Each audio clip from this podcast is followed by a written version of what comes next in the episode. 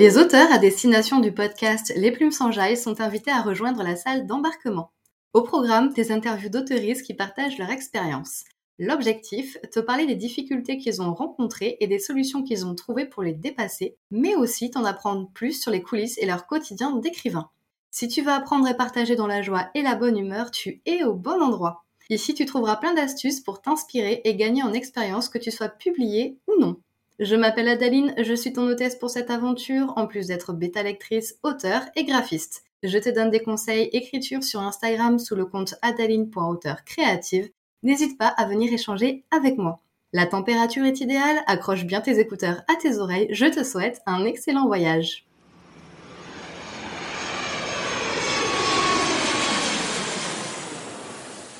Bonjour Margot, comment ça va bien? Bonjour Adeline, ça va très bien et toi? Oui, merci. Très contente euh, de ta présence aujourd'hui. De même. Franchement, c'était important de te recevoir euh, parce que je pense que tu es un bel exemple pour beaucoup d'auteurs de par euh, ton travail, ton enthousiasme, ta persévérance. Et tu as commencé à travailler sur ta saga absolue il y a une dizaine d'années, si je ne me trompe pas. Il y a sept ans, mais bientôt sept ans en février. Il y a, il y a plusieurs années. Tu l'as remanié, réécrite un nombre incalculable de fois, tu as beaucoup travaillé dessus. Et euh, enfin, après plusieurs euh, refus de maison d'édition, tu as enfin obtenu un oui de la part des éditions Bragelonne. Oui, c'est beau. Comme quoi, euh, on n'a rien sans rien et l'engouement pour Absolu est amplement mérité et justifié parce qu'en plus, tu réalises un travail de communication impressionnant pour la faire connaître. Donc voilà, je pense que tu es une très belle personne à recevoir sur un podcast pour inspirer les auteurs. Bah, merci beaucoup, c'est adorable, c'est gentil. Absolu, c'est une dystopie fantastique en trois tomes. Le tome 2 vient tout juste de sortir. Que peux-tu dire aux auditeurs pour leur donner envie de découvrir ta saga? Alors, c'est simple. Sachez en tant qu'auteur qu'on va vous demander 3000 fois de pitcher votre roman, donc vous avez intérêt à avoir quelque chose de prêt. Dans mon cas, si je devais décrire déjà la saga de façon totalement extérieure, je dirais que c'est une saga faite pour ceux qui ont aimé Hunger Games, Le Labyrinthe, ou alors qui sont fans aussi de l'attaque des titans de Fumeta Alchimiste. Donc on est dans un univers dystopique avec quelques éléments de fantastique. Et ça se passe en Pologne, donc dans une Pologne futuriste qui a mal tourné, et une ville qui n'ouvre ses portes qu'une seule fois par an pour y laisser entrer 100 personnes qui ont une mission, vaincre le monstre qui rôde à l'intérieur de cette ville ou mourir en essayant. Ça fait 19 ans qu'on envoie 100 personnes, 19 ans que personne n'est jamais ressorti de cette ville, qu'on ne sait pas ce qui se passe à l'intérieur. Et nous, on va suivre trois personnages qui vont être mobilisés avec la 20e génération. Donc voilà. C'est pourquoi la dystopie? Qu'est-ce qui t'attire dans ce genre? Je pense que de façon générale, je suis attirée par la science-fiction et par l'imaginaire encore plus globalement, mais particulièrement par tous les genres de la science-fiction que j'aime vraiment beaucoup et où j'ai été certainement plongée dedans par mes lectures en étant ado, en me prenant quelques claques monumentales grâce à des œuvres monumentales elles-mêmes, comme bah, effectivement j'ai cité Hunger Games, je pense que je peux facilement citer quelques classiques comme 1984, comme La Nuit des Temps, comme énormément de livres en fait qui ont marqué la science-fiction de façon globale. Mes sagas préférées, on va compter les Illuminae, on va compter les Red Rising, les Hunger Games, la Faucheuse. Donc tout ça, c'est de la science-fiction, mais il y a tellement de sous-genres dans la science-fiction, notamment la dystopie. Et pourquoi la dystopie de façon plus précise? C'est juste que j'ai eu l'idée de l'histoire et que ça se mettait dans de la dystopie, mais je pense que de façon générale, mon cerveau est habitué à consommer énormément de science-fiction et plus généralement à consommer énormément d'imaginaire. Donc mes histoires et mes idées tournent autour de ces sujets. Et après, bon, pour le coup, tu te dis pas, ah tiens, je vais forcément écrire une dystopie demain. Enfin, il y a certains auteurs certainement qui se le disent. Moi, c'était plutôt, j'ai une idée d'histoire. Il se trouve que c'est une dystopie. D'accord, oui, c'est vraiment influencé par tes coups de cœur lecture en fait. Je pense qu'en tant qu'auteur, on est influencé par tout ce qu'on consomme tout simplement. Et c'est pas que les lectures d'ailleurs, ça peut être les films, ça peut être des articles de journaux, ça peut être des émissions, ça peut être des discussions. Et à partir du moment où on s'intéresse plus à un sujet qu'à un autre, forcément, on enrichit son cerveau de toutes ces informations-là, et ça fait qu'on a plus d'idées sur un genre plutôt qu'un autre. C'est pour ça que j'ai pas trop d'idées de comédie romantique parce que j'en ai assez peu lu finalement. Donc, et j'en consomme pas tant que ça en tant que film. J'aime bien en consommer, mais pas assez pour connaître les codes et pour avoir des idées qui me viennent spontanément en tout cas. C'est logique en même temps. c'est ça. Et quels sont les thèmes abordés qui te tiennent particulièrement à cœur dans ton histoire? Oula, c'est des thèmes pas très joyeux, puisque Mmh. au-delà du côté, euh, c'est la littérature de l'imaginaire qui est là pour faire divertir des personnes, on parle quand même d'intelligence artificielle, de transhumanisme, de génocide, de contrôle des masses, de propagande. Donc je vous avoue que les thèmes, de façon générale, de mon histoire ne sont pas très drôles. D'ailleurs, c'est pour ça qu'avec mon éditrice, euh, je l'ai convaincue après moult discussions, de mettre un QR code au début des deux tomes. Il y en aura aussi un au début du troisième tome qui ramène vers les content warnings parce que les sujets abordés, même si c'est une saga destinée à du jeune adulte. C'est un, jeu, un jeune adulte, un public jeune adulte qui est averti, en tout cas des sujets qui, vont être évoqués dans le roman. Et euh, c'est pas la portée de toute personne dans le sens où euh, il y a des gens plus ou moins sensibles à la violence et au-delà de la violence à des sujets violents parce qu'on peut faire de la violence pour la violence et qu'en réalité, en fait, on, arrive à, rester loin de l'intrigue. Mais, euh, mais non, c'est pas des sujets hyper, hyper drôles. À côté de ça, j'ai des sujets plus sympas, comme la découverte de soi, euh, les quêtes d'identité, euh, aussi la, la création d'une famille alternative à celle dans laquelle on est né.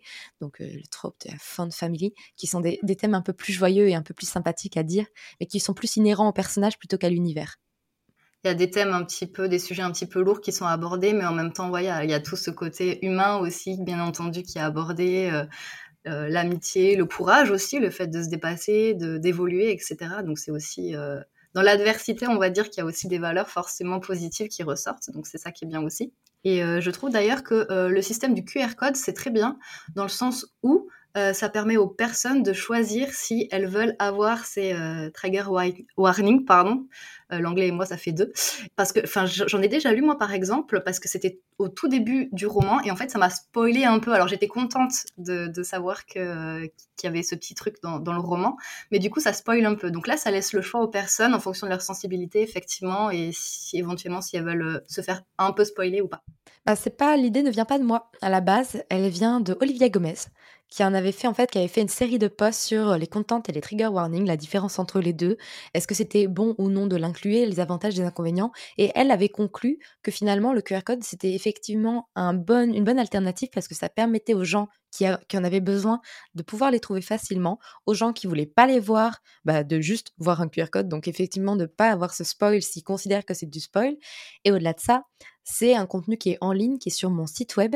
Et donc, si je dois le mettre à jour, je peux le mettre à jour très facilement. Si je me rends compte dans 10 ans qu'en fait, il y a un sujet qui aujourd'hui n'est pas considéré comme trigger ou qui n'est pas en tout cas considéré comme, euh, comme quelque chose de violent ou comme quelque chose qui pourrait faire du mal à quelqu'un, mais dans 10 ans, on se rend compte que si c'était quelque chose qui pouvait faire du mal à quelqu'un, qu'un lecteur me le signale, bah dans 10 ans, je peux quand même changer la liste puisque c'est mon site, c'est quelque chose qui m'appartient. Et donc, c'est une liste qui est finalement en perpétuelle évolution. Euh, si j'ai des retours de lecteurs qui me disent, ah bah tiens, euh, bah, il y a eu un sujet notamment que j'ai, auquel j'ai pas pensé du tout. Je peux pas tellement le dire parce que j'ai peur que ça trigger des lecteurs qui sont en train de nous écouter, qui sont pas préparés à entendre ce sujet. Et c'était dans le tome 1 parce que, entre guillemets, le sujet était totalement sorti de son contexte et n'avait rien à voir avec euh, la réalité. Mais en même temps, ça s'y apportait quand même et ça, y revenait quand même. Et donc, moi, en tant qu'autrice, je l'avais pas associé et mes bêta lectrices l'avaient pas associé et c'est une lectrice je crois qui m'avait dit ah ça fais gaffe on pourrait enfin ça peut être associé à tel sujet dans un autre contexte et du coup je l'ai ajouté dans la liste des, des content warnings parce qu'effectivement pour quelqu'un, ça pourrait le choquer, le sujet, quand on le replace dans un autre contexte. C'est dur de parler sans dire exactement le mot, mais j'ai pas envie que, que quelqu'un qui écoute ça et qui est pas préparé à entendre le sujet tombe dessus. Non mais c'est vrai, on comprend l'idée en tout cas, et euh, je trouve ça bien de savoir justement que ça peut évoluer ce QR code, qu'on peut le modifier euh, euh, si besoin effectivement, parce que c'est vrai que quand on regarde 10 ou 20 années en arrière, on, les, les, sujets un petit peu sensibles ne sont pas les mêmes qu'aujourd'hui. Mmh. Donc dans, dans une, un contexte d'évolution comme ça, je trouve ça intéressant aussi comme système, effectivement. Ouais. Donc Olivia, bonne idée. oui, vraiment bonne idée. C'est une source à bonne idée, Olivia. Big up. Alors, c'est une intrigue où il y a énormément de, une histoire où il y a énormément de rebondissements, il se passe plein de choses, plein d'actions. Comment tu fais pour construire justement ton, ton intrigue? Et comment tu fais pour euh, voilà déterminer les actions importantes, euh, les retournements de situation, voilà tout ce qui est euh, rythme un petit peu de, de ton histoire. Alors, moi, je suis quelqu'un qui planifie énormément. Et pour avoir fait du coup être, avoir déjà planifié trois romans, du coup le tome 1 qui a été écrit, mais en même temps ça c'était un travail sur plusieurs années et où j'ai beaucoup pataugé, donc c'est dur en fait de définir une méthode qui a marché ou non pour celui-là. Le tome 2 qui a été écrit par contre en neuf mois, où là j'avais une méthode un peu plus carrée, et là le tome 3 que je dois écrire techniquement en six mois, où tout est déjà planifié, j'en ai établi que j'ai une méthode qui est en fait en entonnoir, c'est-à-dire que je vais en fait réfléchir à qu'est-ce que pourraient vivre mes personnages de façon globale, des points clés, et notamment au début et fin. Genre, où est-ce qu'on est au début Où est-ce qu'on arrive à la fin Et après, essayer de comprendre quel chemin on a parcouru entre ces deux points qui sont parfois très éloignés et très énormes. Et finalement, je vais de grosses actions en plus petites actions, en plus petites actions. Et après, en plus, j'ai des narrateurs. Et l'histoire n'est pas forcément racontée de la même manière selon mes narrateurs. Et au-delà de ça, dans le tome 1, on suit la même ligne directrice et les narrateurs suivent la même quête, entre guillemets. C'est-à-dire qu'ils sont ensemble, ils vivent les mêmes choses. C'est plus le cas dans le tome 2, c'est plus le cas dans le tome 3. Donc, en fait, j'ai plusieurs lignes directrices qui vont s'entrecroiser et qu'il faut savoir placer un bon moment en même temps pour créer du rythme, pour que c'est du sens narrativement parlant, pour qu'on ait les informations d'un tel personnage qui sait un truc mais que l'autre ne sait pas au bon moment, pour que ça crée de la tension narrative. Et donc finalement, je vais d'abord travailler par narrateur. Dire ok, euh, bah personnage A et personnage B sont ensemble, donc je vais travailler leur ligne narratrice en même temps. Et je vais euh, en fait finalement alterner les points de vue entre les deux, sauf euh, si finalement il y a le personnage A qui a plus de choses à raconter, bah je vais quand même me mettre un peu plus sur le A. Le C et le D, pareil, sont ensemble. Ok, donc faut les travailler ensemble. Le E il est tout seul et le F il est tout seul. Donc je travaille chaque narrateur. Et puis une fois que j'ai la frise pour chaque narrateur, je cherche les points qui les relient entre eux. Parce que même s'ils vivent pas les mêmes choses, ils ont des points qui les relient, soit en termes d'avancement dans l'histoire, dire ok, ils sont à peu près au même stade, ils vivent à peu près les mêmes émotions, soit au terme d'événements. Par exemple, dans le tome 2, sans que ce soit un spoil, il y a un événement qui relie presque tous les narrateurs. C'est-à-dire, euh, je crois qu'il y a cinq narrateurs sur six qui sont impactés par cet événement, mais pas de la même manière. Et donc, c'est important que les chapitres arrivent au même moment, ou en tout cas s'entrecroisent, et en plus pour créer du rythme, parce que quand on passe de A et B qui vivent un truc à C et D qui vivent un autre truc, et eux qui vivent un autre truc, mais en même temps, bah, il faut savoir créer le rythme. Et donc, euh, finalement, moi, je travaille beaucoup en méthode un peu post-it, donc j'écris mes chapitres sur des post-it, et je vois ce qui doit se passer, et après, je, je les range. Je les range, et je teste des choses, et ça m'arrive à l'écriture de rajouter un chapitre ou de déplacer un autre, parce que je me rends compte que vos rythmes, ça marche pas bien. C'est vraiment juste de du tester, recommencer, tester, recommencer. Et même si je planifie tout, ça m'arrive parfois quand même de sortir de ce que j'ai planifié parce que je me rends compte que ça marche pas. Qu'une fois euh, testé, une fois euh, inauguré entre guillemets sur papier, ça marche pas, ça fonctionne pas. C'était bien beau dans l'idée, mais en fait, qu'il faut le faire autrement. Ok, c'est hyper intéressant. En fait, euh, tu, tu vois un, petit axe global en fait d'évolution, et puis après, donc tu vas plutôt dans les détails, tu essayes d'entrecroiser avec les autres personnages. C'est vraiment ouais minutieux, tu ajustes, etc. C'est vraiment par euh, par étape en fait. C'est ça. Et d'ailleurs, mes lecteurs ont, tendance à dire qu'on a du mal à prévoir ce qui se passe dans l'absolu, notamment bah, tome 1 un peu plus parce que les gens étaient plus habitués aux structures du tome 1, mais dans le tome 2, ils sont pas tellement habitués à ces fils croisés. Et je pense que c'est dû au fait que euh, je réfléchis pas à l'action au fur et à mesure euh, de façon logique, mais je réfléchis en sachant exactement où je dois arriver, quitte à prendre des détours et quitte à, amener mes personnages à un endroit où ils étaient, ils pensaient pas eux-mêmes aller et faire des choix qu'ils pensaient pas faire sans qu'on aille contrecarrer leur vraie nature, hein, entre guillemets, il y a des choses qui, pour le coup, ils n'ont pas le choix, et d'autres choses où finalement ils changent d'avis, où ils se repositionnent, et c'est là où on peut venir aussi surprendre un lecteur, parce que soi-même, en fait, parfois, moi, je réfléchis à l'envers, je, je pars de mon point d'arrivée et je réfléchis à ok comment qu'est-ce qui s'est passé pour qu'on arrive là et je et je travaille à l'envers. Et après je replanifie à l'endroit parce que ça a plus de sens. Mais je passe beaucoup beaucoup de temps sur carnet à réfléchir à, à la structure globale finalement. Oui un, un gros travail quand même de réflexion en amont finalement de la rédaction Clairement, clairement. Je peux passer des mois et des mois sans écrire une seule ligne sur clavier, mais où j'ai énormément travaillé sur mon carnet ou sur post-it ou, en discutant avec d'autres personnes et où techniquement je n'écris pas, mais en réalité j'écris énormément dans ma tête et sur carnet tu me rassures parce que là, dans mon roman, moi, je suis à ce stade-là. C'est-à-dire, j'ai commencé, j'ai planifié les premiers chapitres, et là, bim, il faut que je réfléchisse énormément, mais ça prend beaucoup de temps. Du coup, on se dit, mais attends, j'aimerais bien écrire quand même, mais ça prend tellement de temps, et en même temps, c'est tellement important, puisque c'est ça qui va faire que l'histoire va être intéressante, qu'il va y avoir du rythme, et c'est vraiment la base, en fait. Donc, euh, au-delà de ça, moi, j'adore écrire, mais si je ne sais pas ce que je dois écrire, si c'est pas clair dans ma tête, ou si je sens qu'il y a un problème, je bloque et je passe pas un bon moment du tout. En ce moment, je j'écris pas trop, peut-être à cause de mon emploi du temps, on est d'accord, et peut-être parce que c'est le tome 3 et que c'est un peu effrayant de finir une saga aussi. Mais je me dis, si je suis pas en train d'écrire, si c'est pas hyper fluide là actuellement, c'est qu'il y a un truc qui va pas et je sais pas encore trop. Donc je vais me forcer un petit peu et je vais voir aussi ce qui marche pas. Encore une fois, on parle d'itérer, on parle de, tester des choses et où effectivement sur, sur post-it, ça semble très bien, mais quand on met en place, on se rend compte que ouais non en fait ça marche pas du tout, donc il, faut le réfléchir autrement. Et je pense que la réflexion fait partie de l'écriture. Après il y a plein d'auteurs qui fonctionnent pas du tout comme ça, donc là pour le coup c'est chaque personne de voir comment qu'est-ce qui marche pour soi et qu'est-ce qui entre guillemets euh, fonctionne le mieux. Mais en tout cas moi c'est comme ça que je fonctionne. Oui, et d'ailleurs, euh, tu, me dis si euh, j'ai tort, si je me trompe, mais il me semble qu'au départ, justement, tu savais pas vraiment que euh, tu étais, entre guillemets, comme on dit, architecte. Tu, tu savais pas vraiment que ce qui te convenait à toi, c'était justement de faire un plan pour savoir où tu allais. Au début, c'était pas vraiment comme ça, il me semble. Parce que j'ai appris toute seule à écrire dans mon coin, qui avait pas tellement... Là, aujourd'hui, il y a énormément de contenu pour les jeunes écrivains. Énormément. Et c'est trop chouette. Quand j'ai démarré à 12 ans, il y avait pas grand-chose, faut le dire, si ce n'est rien. Donc j'ai appris à écrire en postant sur des blogs et en ayant des avis de lecteurs et en ayant des gens qui me disent ah faut justifier un texte. Ah tu peux pas mélanger participe présent et et, euh, j'allais dire prétérit on n'est pas dans la bonne langue et passé simple. Ça tu peux pas mélanger. Ah ça tu peux pas faire. Et en fait c'est les lecteurs qui m'ont appris à écrire comme ça. Et ce qui fait que pendant des années j'ai tâtonné et pendant des années, j'ai jamais dépassé un chapitre 5 parce que je me lançais dans une histoire. Dès que j'avais une idée, je me lançais, j'abandonnais l'histoire précédente. Et euh, je comprenais pas que ça marchait pas. Et je me disais toujours, c'est que c'est juste pas la bonne idée d'histoire. C'était peut-être effectivement pas la bonne idée d'histoire, mais c'était surtout pas la bonne méthode pour moi. Et aujourd'hui, tu me demandes d'écrire un roman sans planifier, je ne sais pas faire. Je sais te faire une nouvelle sans planifier je sais te faire de la poésie sans planifier. Mais un roman, je, sais je suis en incapacité parce que j'ai besoin que tout soit clair avant d'écrire et que tout soit limpide dans mon cerveau. Alors que, au contraire, il y a des auteurs, si tu les forces à planifier, ils vont peut-être savoir planifier, mais ils vont plus écrire après. Parce que, fait, entre guillemets, s'ils passeront plus un bon moment à écrire, ça les aura dégoûtés de leur premier jet et ils vont pas du tout aimer le moment. Donc c'est pour ça qu'il faut tester des choses et beaucoup, entre guillemets, j'ai pas envie de dire beaucoup consommer de contenu d'écriture parce que tout ne fonctionne pas pour tout le monde, mais en consommer un peu et tester des choses, c'est important. Oui, il faut prendre un petit peu ce qui, nous parle et puis euh, tester, voir ce que ça donne. Et euh, chacun a vraiment sa propre méthode. On peut prendre un petit peu à droite, à gauche et créer sa propre méthode à 100%.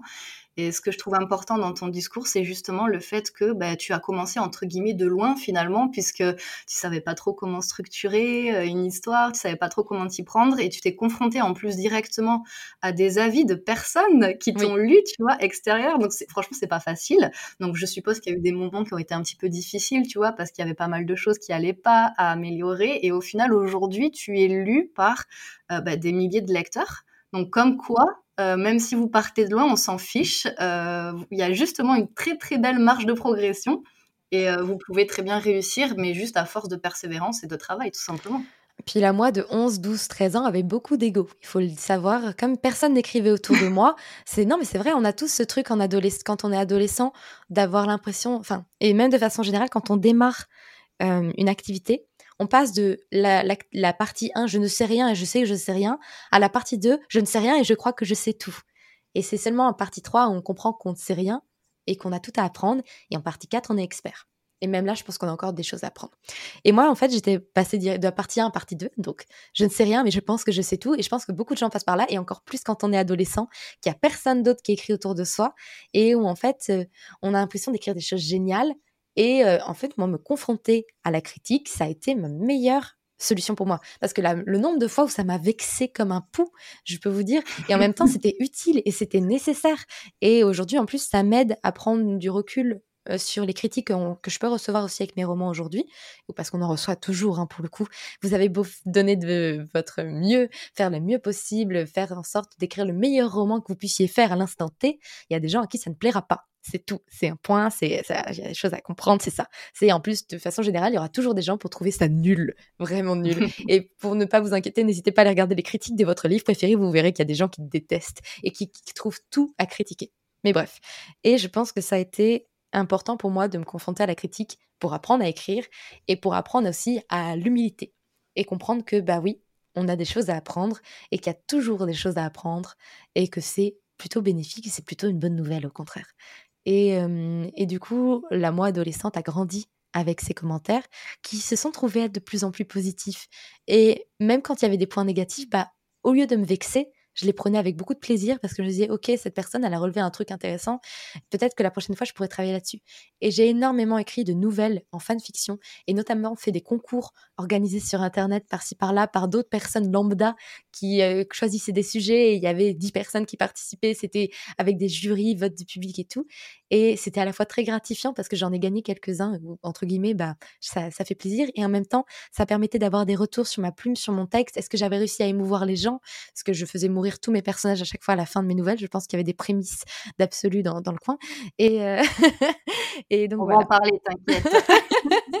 mais je pense que se confronter à la critique, c'est dur. Mais plus vous le faites vite c'est comme arracher un pansement et mieux vous le supporterez après parce que bah en plus au début on est tous nuls donc avoir des avis sur nos textes quand on débute certes vous savez que vous n'êtes pas très bon et que vous avez plein de choses à progresser mais au moins vous vivez beaucoup mieux la critique après non, c'est clair. Et puis, en fait, ah bon, à part les critiques gratuites, hein, ça, on les met de côté. Parce oui, le j'aime pas, c'est nul, ça, c'est pas constructif, ça n'apporte rien. Non, c'est inévitable de toute façon, donc ça, voilà.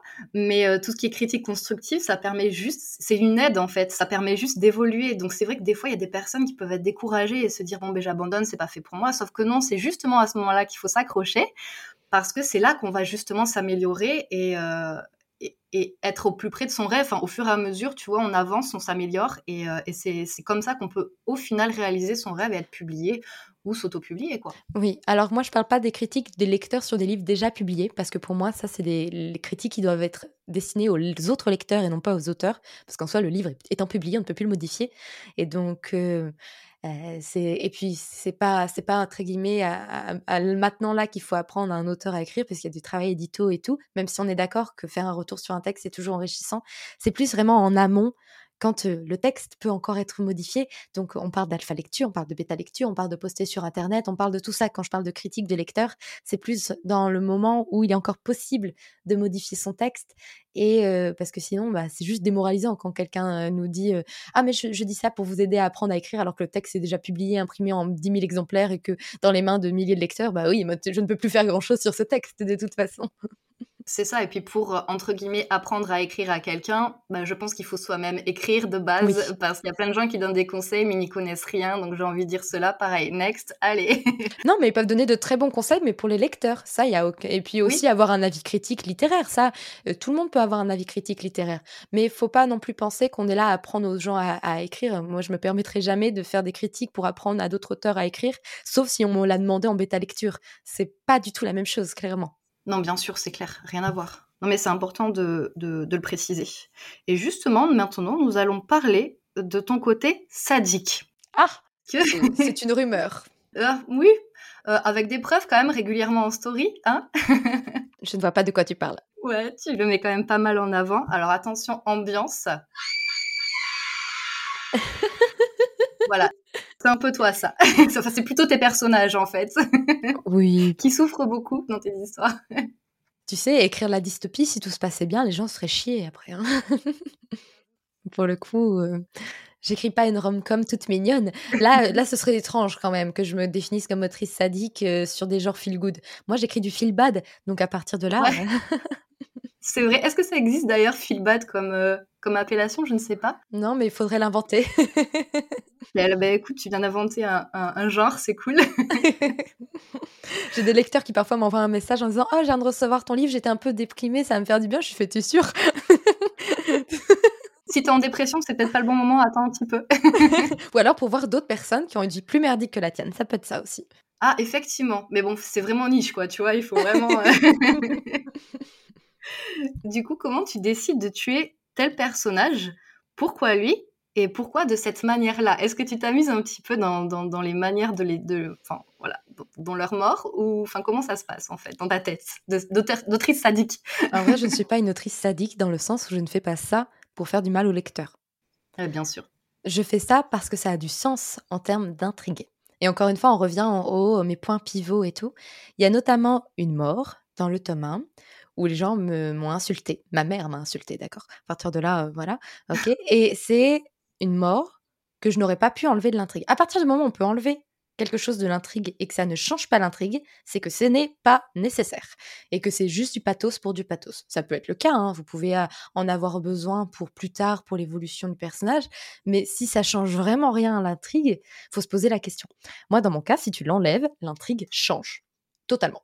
C'est-à-dire qu'il y a un basculement qui se fait suite à cette mort qui ne se ferait pas sans. Et entre guillemets, il y a des personnages secondaires qui meurent pour le coup de façon gratuite parce que pour montrer que l'univers est aussi terrible et aussi violent, mais des personnages un petit peu moins secondaires sans être principaux qui meurent, il y a aussi une raison, parce que ça a aussi un impact sur l'intrigue. Et parce que si tu tues ce personnage, tu l'empêches de révéler quelque chose, tu l'empêches de mener à bien sa mission, ou alors tu crées un impact chez d'autres personnages qui va être irréversible.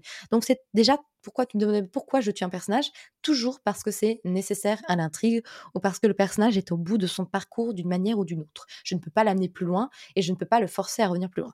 Je déteste la troupe de personnages qui ressuscitent. Ça, ça m'énerve. Il y a que Jon Snow où j'ai autorisé cette résurrection. Mais sinon, je, n'aime pas du tout ça. Et euh, ensuite, comment je choisis de tuer le personnage? Ah Là, par contre, une fois que j'ai décidé qu'un personnage devait mourir, c'est je vais pas dire c'est marrant parce que c'est pas marrant. C'est intéressant de réfléchir à comment ça pourrait impacter le plus le lecteur. Parce que quand on est auteur, on cherche à faire vivre des émotions au lecteur. Sinon, bah, euh, on écrit des essais. Voilà, ça c'est plutôt effectivement euh, sans émotion. C'est des essais, c'est document, enfin, c'est de la scientifique ou c'est du technique, voilà, effectivement. Par contre, quand on cherche à provoquer de l'émotion, bah, on se, surtout quand on cherche à tuer un personnage, c'est rarement pour provoquer une, émotion de plaisir. Quoique, dans le tome 1, j'ai la mort d'un personnage qui crée une certaine jouissance pour les lecteurs, où tu fais Ah, il l'avait mérité ce personnage, on attendait ça depuis longtemps, et donc ça peut créer aussi du plaisir chez les lecteurs que de tuer un personnage. Donc il faut toujours se poser la question. Et dans son cas, j'ai fait en sorte que sa mort soit à la fois dérangeante pour ce personnage-là, un petit peu, mais en même temps qu'elle crée une sorte de jouissance pour les lecteurs. Dans le cas d'autres personnages, je me suis posé la question de qu'est-ce qui aura le plus d'impact sur le lecteur et qu'est-ce qui aura le plus d'impact sur les autres personnages, au-delà de l'impact sur l'intrigue. Et là, c'est, euh, bah, je ne vais pas spoiler pour le coup, mais c'est se demander qu'est-ce qui va faire le plus mal et qu'est-ce qui va en fait taper là dans la sensibilité des lecteurs et dans la sensibilité d'autres personnages par rapport à leur personnalité, par rapport à leur vécu et par rapport à ce que ça peut leur amener pour plus tard. Donc, euh, on, ne tue pas un personnage au hasard et on ne choisit pas la manière dont on le tue au hasard. Après, il y a des personnages qui meurent de façon accidentelle, où tu sens qu'effectivement, c'est un truc où c'est bête et méchant, ça aurait pu être évité et c'est parfois aussi très frustrant. Mais quand tu construis aussi la mort d'un personnage, tu peux t'amuser dans le sens pas genre sadique du terme, mais dans le sens réflexion du terme, à essayer de comprendre qu'est-ce qui marchera le plus et qu'est-ce qui aura le plus d'impact. Oui, il y a vraiment une réflexion derrière. C'est, c'est pas gratuit, c'est pour créer de l'émotion, ça sert l'intrigue. Je pense savoir de quelle mort tu, tu, penses pour bah, les personnes qui sont insultées. Et je pense savoir aussi laquelle est jouissive parce que j'ai eu justement ce sentiment-là, donc c'est cool, c'est vrai. C'est vrai qu'on passe par plusieurs émotions et du coup c'est intéressant parce que c'est ce qui fait aussi qu'on a envie de tourner les pages finalement. Oui, bah je pense hein, en tout cas et encore plus quand on écrit de la jeunesse.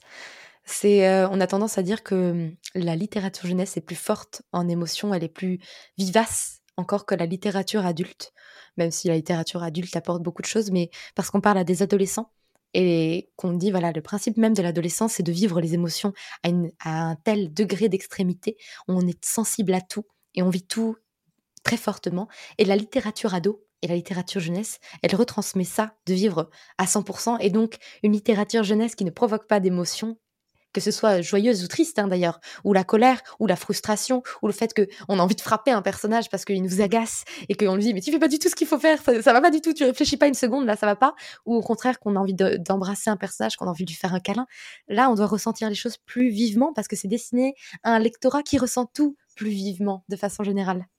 Oui, et puis dans tout ce qui est imaginaire, il y a aussi forcément des situations qu'on ne peut pas forcément retrouver dans la vraie vie, qui sont un peu exceptionnelles et extrêmes aussi. Donc du coup, ça contribue aussi à, cette intensité émotionnelle. C'est ça.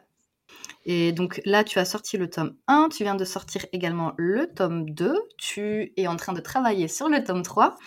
Euh, est-ce qu'il y a des différences de, de mindset, mais aussi peut-être euh, d'organisation ou de technique en termes d'écriture entre le tome 1 et le tome 2 puis le tome 2 et le tome 3. Est-ce que tu as remarqué des différences de, de, posture de... Bien sûr, ah, totalement. Déjà, le tome 1, je l'ai écrit dans mon coin pour moi toute seule pendant 4 ans.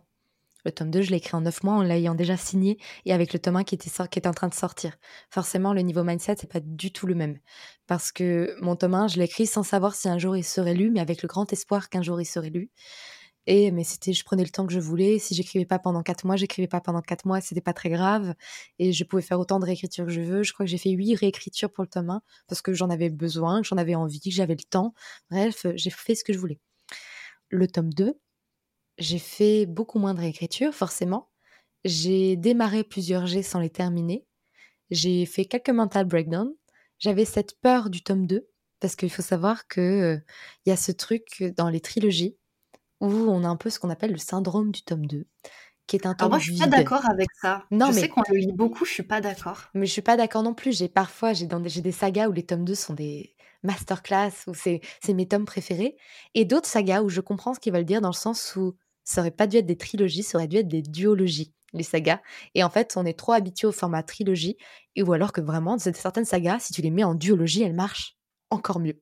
Parce qu'en fait, elles sont plus dynamiques et qu'il y a un, tome 2 qui est plutôt un ventre mou, qu'on pourrait en fait, quand, dans un roman, parfois tu as des ventres mous, même dans un seul tome qui se trouve un peu plus au milieu, bah, c'est un peu ça cet effet tome 2, c'est que quand tu l'écris, tu as peur de te retrouver là-dedans. Et c'était ma crainte. Et en plus de ça, je peux pas non plus le dire sans spoiler, mais il y avait une, un défi particulier qui est inhérent à mon tome 1 et à la fin de mon tome 1 et au début de mon tome 2 qui est pas facile à réaliser, qu'on change de paradigme je vais le dire comme ça, on change de paradigme. Et ce changement de paradigme, il y a beaucoup de livres qui se cassent la figure dessus parce que c'est pas, pas, un truc plutôt commun en, littérature, ce changement de paradigme. Et euh, il y a beaucoup de livres qui le ratent. Et mon éditrice avait peur aussi, elle m'en a parlé, que je le rate, parce que c'est tout sauf simple de le faire. Mais elle a eu confiance en moi, elle m'a laissé travailler. Et euh, finalement, aujourd'hui, j'ai beaucoup de personnes qui me disent préférer le tome 2 au tome 1, donc ça me rassure énormément. Moi-même, je les aime de, deux manières extrêmement différentes et je les ai pas travaillées effectivement de la même manière puisque je n'ai déjà pas pris le même temps que le tome 2 était signé.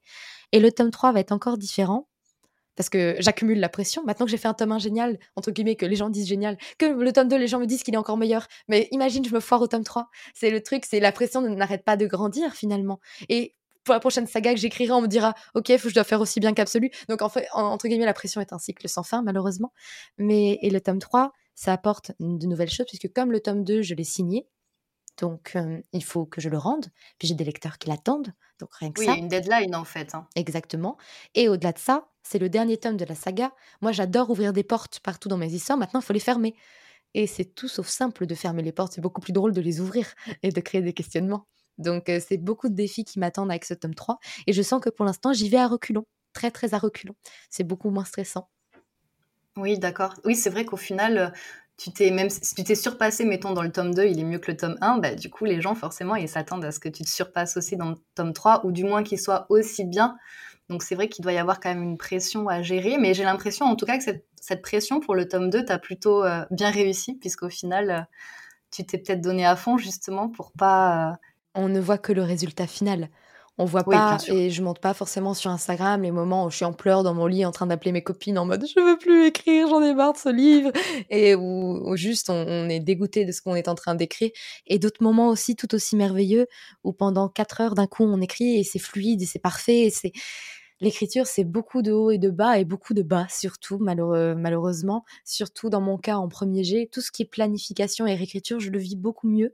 Mais le premier G, c'est quelque chose qui est très fort émotionnellement pour moi parce qu'il y a beaucoup de moments que je déteste, comme il y a beaucoup de moments que j'adore passionnément. Et il y a rarement des moments neutres. Et d'ailleurs, les moments neutres, souvent, c'est que je fais pas un truc ouf c'est que je vais devoir le retravailler. Et les moments down, c'est que bah et ça va pas du tout et que je suis pas du tout dedans. Et il y a que les moments fluides où je sens qu'en fait dans le tome 2, il y a certains chapitres qui sont pratiquement des premiers jets et qui n'ont pas été retravaillés, pas retouchés par l'éditrice et juste corrigés parce que ça a été d'une fluidité parfaite et que dès le premier jet, c'est sorti comme ça. Et au contraire, il y a des chapitres que j'ai écrits six fois et au bout de six fois, même là, je sens qu'ils sont toujours aussi moins parfaits que certains chapitres au premier jet. Et c'est un truc qui est tellement angoissant parce qu'on ne sait jamais ce qu'on va avoir au moment de l'écrire. Est-ce que tu arrives à identifier justement ce qui te pose problème dans ces chapitres un petit peu compliqués à écrire? Est-ce qu'il y a des points communs avec ces chapitres ou c'est plutôt un état d'esprit sur le moment Non, c'est des chapitres où c'est pas clair dans ma tête. Ouais, d'accord. Encore une fois, on revient à ce système de clarté. Si la scène est parfaitement claire dans mon esprit, ça coule tout seul. S'il y a un point d'interrogation quelque part dans ma tête, même minuscule, où je sais pas très bien où je me situe visuellement, où je me, je me, situe pas très bien non plus les intentions des personnages, l'enjeu du chapitre, ou juste l'action est un peu bancale, bah, euh, je peux le réécrire autant de fois que je veux. Tant que j'ai pas trouvé mes solutions, ça marche pas. D'accord. Donc c'est une petite alarme finalement, ça te sert à te dire euh, ah ben là attends, il y a un truc c'est pas assez clair dans ma tête, il faut que je retravaille un petit peu euh, c'est ça. les éléments. Ouais, c'est ça. Donc c'est bien. C'est bien. au fur et à mesure à te connaître, ouais, ton fonctionnement, tout ça. C'est ça. Et puis dans il y a un compliment que j'adore quand on, me le fait, c'est quand on me dit que les tomes 1 et 2 sont très cinématiques, dans le sens où les gens arrivent à, à le visualiser énormément. Et ça, ça veut dire que j'ai réussi mon travail. Parce que, encore une fois, quand je ne visualise pas bien une scène, c'est là où je ne sais pas l'écrire. Donc, quand je la visualise parfaitement, que j'ai les images, que j'ai les plans de caméra qui se mettent dans ma tête, c'est là où je sais le mieux écrire. Et ça me fait plaisir, moi, quand j'entends ça, parce que ça veut dire, OK, j'ai su retransmettre exactement ce que je voyais à d'autres gens, même qu'ils ne voient pas forcément comme moi, mais qu'ils le voient également. Donc, c'est là où c'est plutôt chouette. Oui, j'avoue. C'est un peu comme un film qui défile. Euh, il y a un côté, une autre dimension finalement. Euh, ouais, c'est bien. C'est ce qui fait euh, que le lecteur il est immergé aussi dans l'histoire et qu'on n'a plus envie d'en sortir. Donc. Bah, de toute façon, le meilleur compliment qu'on puisse faire à un auteur, c'est de lui dire qu'on a oublié qu'on était en train de lire. Ouais, c'est vrai. Des fois, on n'est plus, on n'est plus là. et, et c'est, je pense, que ce que recherchent tous les lecteurs, en fait. Oui, je pense aussi. Juste partir très très loin et, nous, et oublier qu'on est dans un corps en train de tourner des pages. S'évader, tout simplement, je pense. C'est vrai. C'est ça. Euh, dans un autre podcast, tu as évoqué le fait que tu avais testé euh, ChatGPT mhm. euh, pour t'aider à acquérir certaines connaissances bah, que tu n'avais pas, hein, notamment en médecine. Hein, forcément, on n'est pas tous compétents là-dedans. Est-ce que ça a été concluant? Est-ce que c'est un outil dont tu te sers régulièrement maintenant et que tu recommandes ou, je, je recommande totalement pour les recherches. Et, euh, et même, je dirais même plus loin, quand vous avez une scène que vous savez pas écrire, vous lui décrivez un peu la scène et voyez ce qu'il vous donne. Alors, et ChatGPT écrit très mal. Il est lourd comme tout. Je vous jure, il fait des répétitions, il est pompeux. Ça ne, franchement, ne pompez pas ce qu'il écrit. Mais c'est intéressant de voir ce qu'il fait et euh, ça peut aiguiller et dire ah bah tiens, il a parlé de ça, c'est intéressant, ça me donne des idées. Et euh, mais pour le coup, je l'utilise surtout et en grande majorité, genre 90% de mon utilisation de ChatGPT, c'est euh, poser des questions de recherche. Effectivement, ah bah tiens, j'ampute le bras d'un personnage. J'ai envie qu'il survive. Comment je fais? Je suis dans telle condition, telle condition, telle condition, telle condition. Il n'a pas accès aux soins et je peux pas appeler une ambulance. Je suis désolée, ChatGPT. Euh, et donc, on va réfléchir ensemble. Je vais aller lui poser des questions. Bah, comment on faisait au Moyen Âge sans pénicilline, sans truc Et euh, avec quelle plante je peux l'aider selon telle zone géographique Et on va réfléchir comme ça. Encore une fois, ça peut ne pas être parfait parce que ChatGPT n'a pas la science infuse, contrairement à ce qu'on pense, et il peut faire des erreurs. Mais par contre, ça permet d'aiguiller également. Ou alors dire, OK, euh, quelles, euh, quelles conséquences pourrait avoir tel acte, juridiquement parlant, par exemple. Et en fait, encore une fois, ce n'est pas un avocat, mais ça peut encore une fois permettre de réfléchir à un sujet auquel on n'aurait pas pensé en premier lieu. Et je pense que c'est un super outil pour aider à la recherche et en amont et aussi à la réécriture quand on se rend compte qu'il y a un truc qui est pas clair, dire ok, en fait, j'ai besoin de faire des recherches sur tel sujet pour que ça se clarifie. Et c'est un très bon outil. Dans tous les cas, je pense qu'il ne faut jamais aller contre l'évolution technologique, mais il faut s'en servir comme outil et comme allié dans notre travail parce que sinon on se finit par se faire dépasser. Donc le but c'est pas encore une fois que ChatGPT écrive votre livre parce qu'il n'aura jamais ni le style ni la sensibilité. Peut-être qu'un jour des logiciels auront ce style et cette sensibilité et cette créativité humaine. C'est pas le cas de ChatGPT, je peux vous l'assurer parce qu'il vraiment il écrit des trucs très clichés et très nuls, mais par contre ça peut vous aider autrement. D'accord, oui, c'est une aide et je crois que euh, il faut lui poser des questions de plus en plus précises, il me ah, semble aussi, pour l'aider un petit peu. Euh. Quand je lui pose une question, je lui fous tout le contexte. Et j'ai une conversation avec lui qui dure depuis six mois où en fait je continue de poser cette conversation sur cette même conversation. Je ne pose pas une nouvelle question sur une nouvelle conversation. Donc en fait, il sait très bien ce qu'est Erit, qui sont mes personnages, quels dons ils ont. Et donc quand on réfléchit ensemble, il y a tous les éléments de contexte dans sa tête. Parce que en fait, toute la conversation se défile depuis des mois. Et donc quand je lui pose une question sur, je sais pas moi, euh, mes personnages, je, sais pas, je vais dire un truc, ils sont enfermés dans telle pièce, tel personnage, tel personnage, tel personnage, euh, aide-moi à réfléchir à un plan stratégique militaire d'évasion. Et on réfléchit ensemble et c'est capable de me dire, ah bah Alexander, avec son don, il pourrait faire ça. Parce qu'il sait. Et que je lui ai décrit. Et qu'en fait, quand on lui donne les clés, quand on lui donne des précisions, bah, bien sûr qu'il peut vous aider encore plus comme un être humain, en fait. Juste, bah, il a des connaissances euh, parfois militaires et stratégiques ou, ou médicales que n'importe lequel de vos bêta-lecteurs n'a pas forcément à portée de main. Donc, ça peut être utile pour le coup. Par contre, niveau émotionnel, il est plutôt nul. C'est-à-dire que si vous avez une question plutôt psychologique, niveau personnage, c'est pas à lui qu'il faut demander. Parce que il va pas te donner un truc ouf. C'est plus en termes de plan, de stratégie, de militaire, de médical que moi je l'utilise. D'accord, oui, c'est plus du technique en fait, quelque part. Euh, d'accord. Mais euh, je, ne savais pas qu'on pouvait avoir vraiment une vraie conversation pendant plusieurs mois avec et qu'il pouvait garder du coup les informations. Euh, c'est ça. En fait, si tu es connecté, si tu connecté, tu reviens juste en fait sur le côté, tu as toutes tes conversations que tu as eues précédemment avec lui. Bah au lieu d'en créer une nouvelle pour poser ta question, tu reviens sur celle où tu as déjà tout décrit et donc en fait, il emmagasine le contexte D'accord, mais il faut créer un compte ou non Moi, j'ai un compte. Euh, j'ai un compte. Ah, d'accord, Je me suis créé un petit compte. Comme ça, en fait, il, sait très bien, et elle emmagasine ce que je lui raconte. Et euh, je peux facilement revenir sur certaines conversations quand j'en ai besoin, du coup. Pour éviter à chaque fois de lui expliquer le plot de mon roman.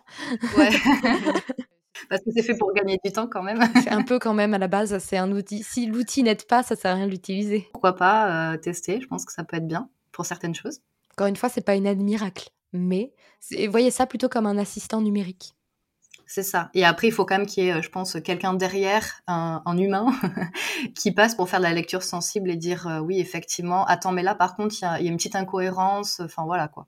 J'ai eu quelques personnes, infirmiers, infirmières et personnes qui, médecins, dans mes abonnés, ou qui m'ont aussi parlé de certaines choses et qui m'ont confirmé ou au contraire m'ont dit ah non ça par contre ça va ça marche pas et donc euh, là-dessus l'être humain ça reste important. Disons que c'est une première étape de recherche.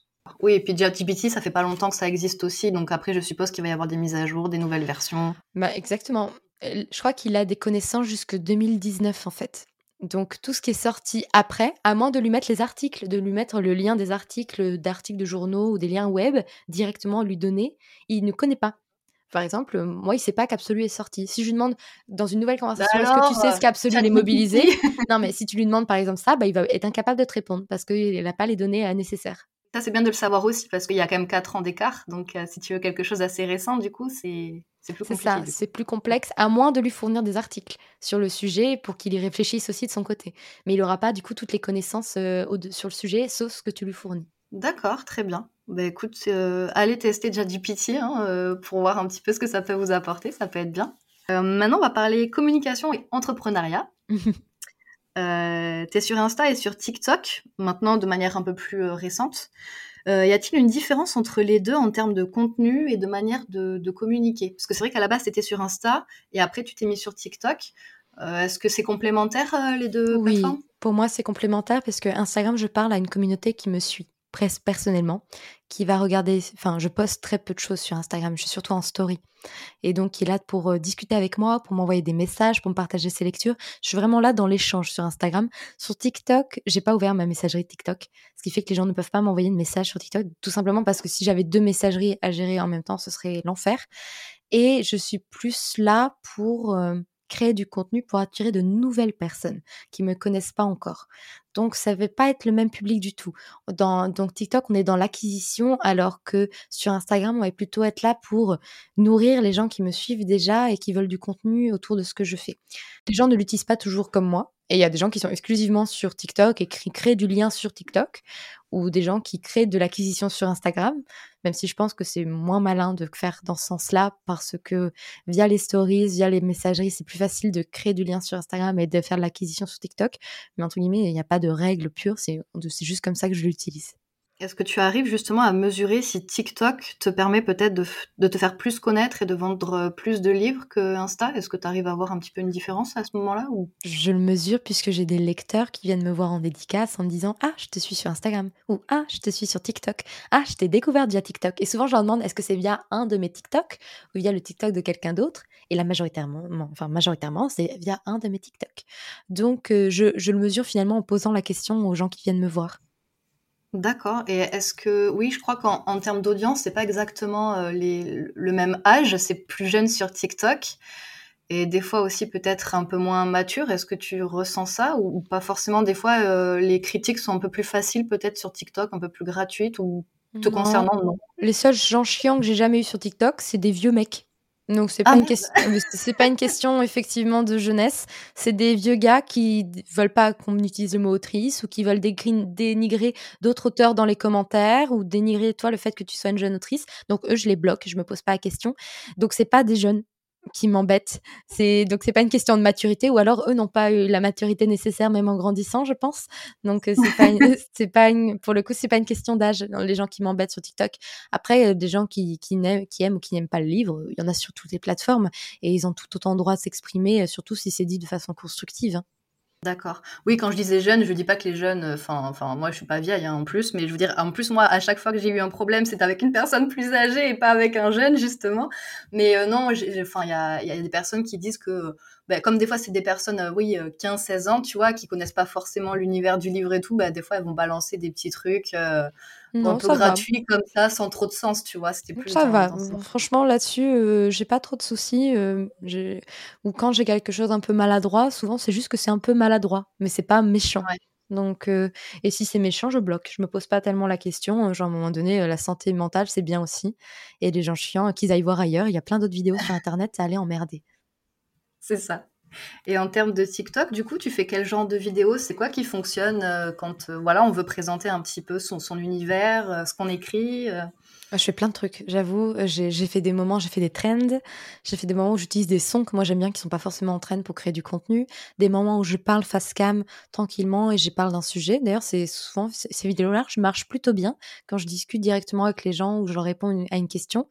Des moments où j'ai fait des concepts un peu marrants, des moments où juste j'ai pris ma caméra, j'ai filmé un truc et, d'ailleurs c'est ça qui a fait la plus de vues. C'était même pas sur mon roman, déprimant d'ailleurs. C'était sur mon clavier. Ça a fait plus d'un million de vues. La dépression vraiment de voir ça. Et euh, d'autres moments aussi, j'ai fait j'ai fait quelques petits vlogs aussi sur TikTok qui ont bien marché, mais je prends pas le temps de les faire. Mais il faudrait que je fasse.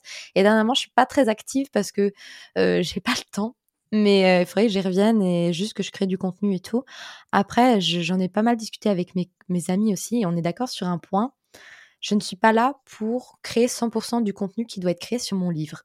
Finalement, j'essaye plus de me réorienter comme autrice qui parle de son métier et qui parle de ce qu'elle fait, de son quotidien, que comme une page publicitaire pour mes romans, même si des fois ça peut donner cette impression parce qu'il y a plein de moments où je parle de mon roman de façon factuelle et euh, où bah, effectivement j'en fais la promotion.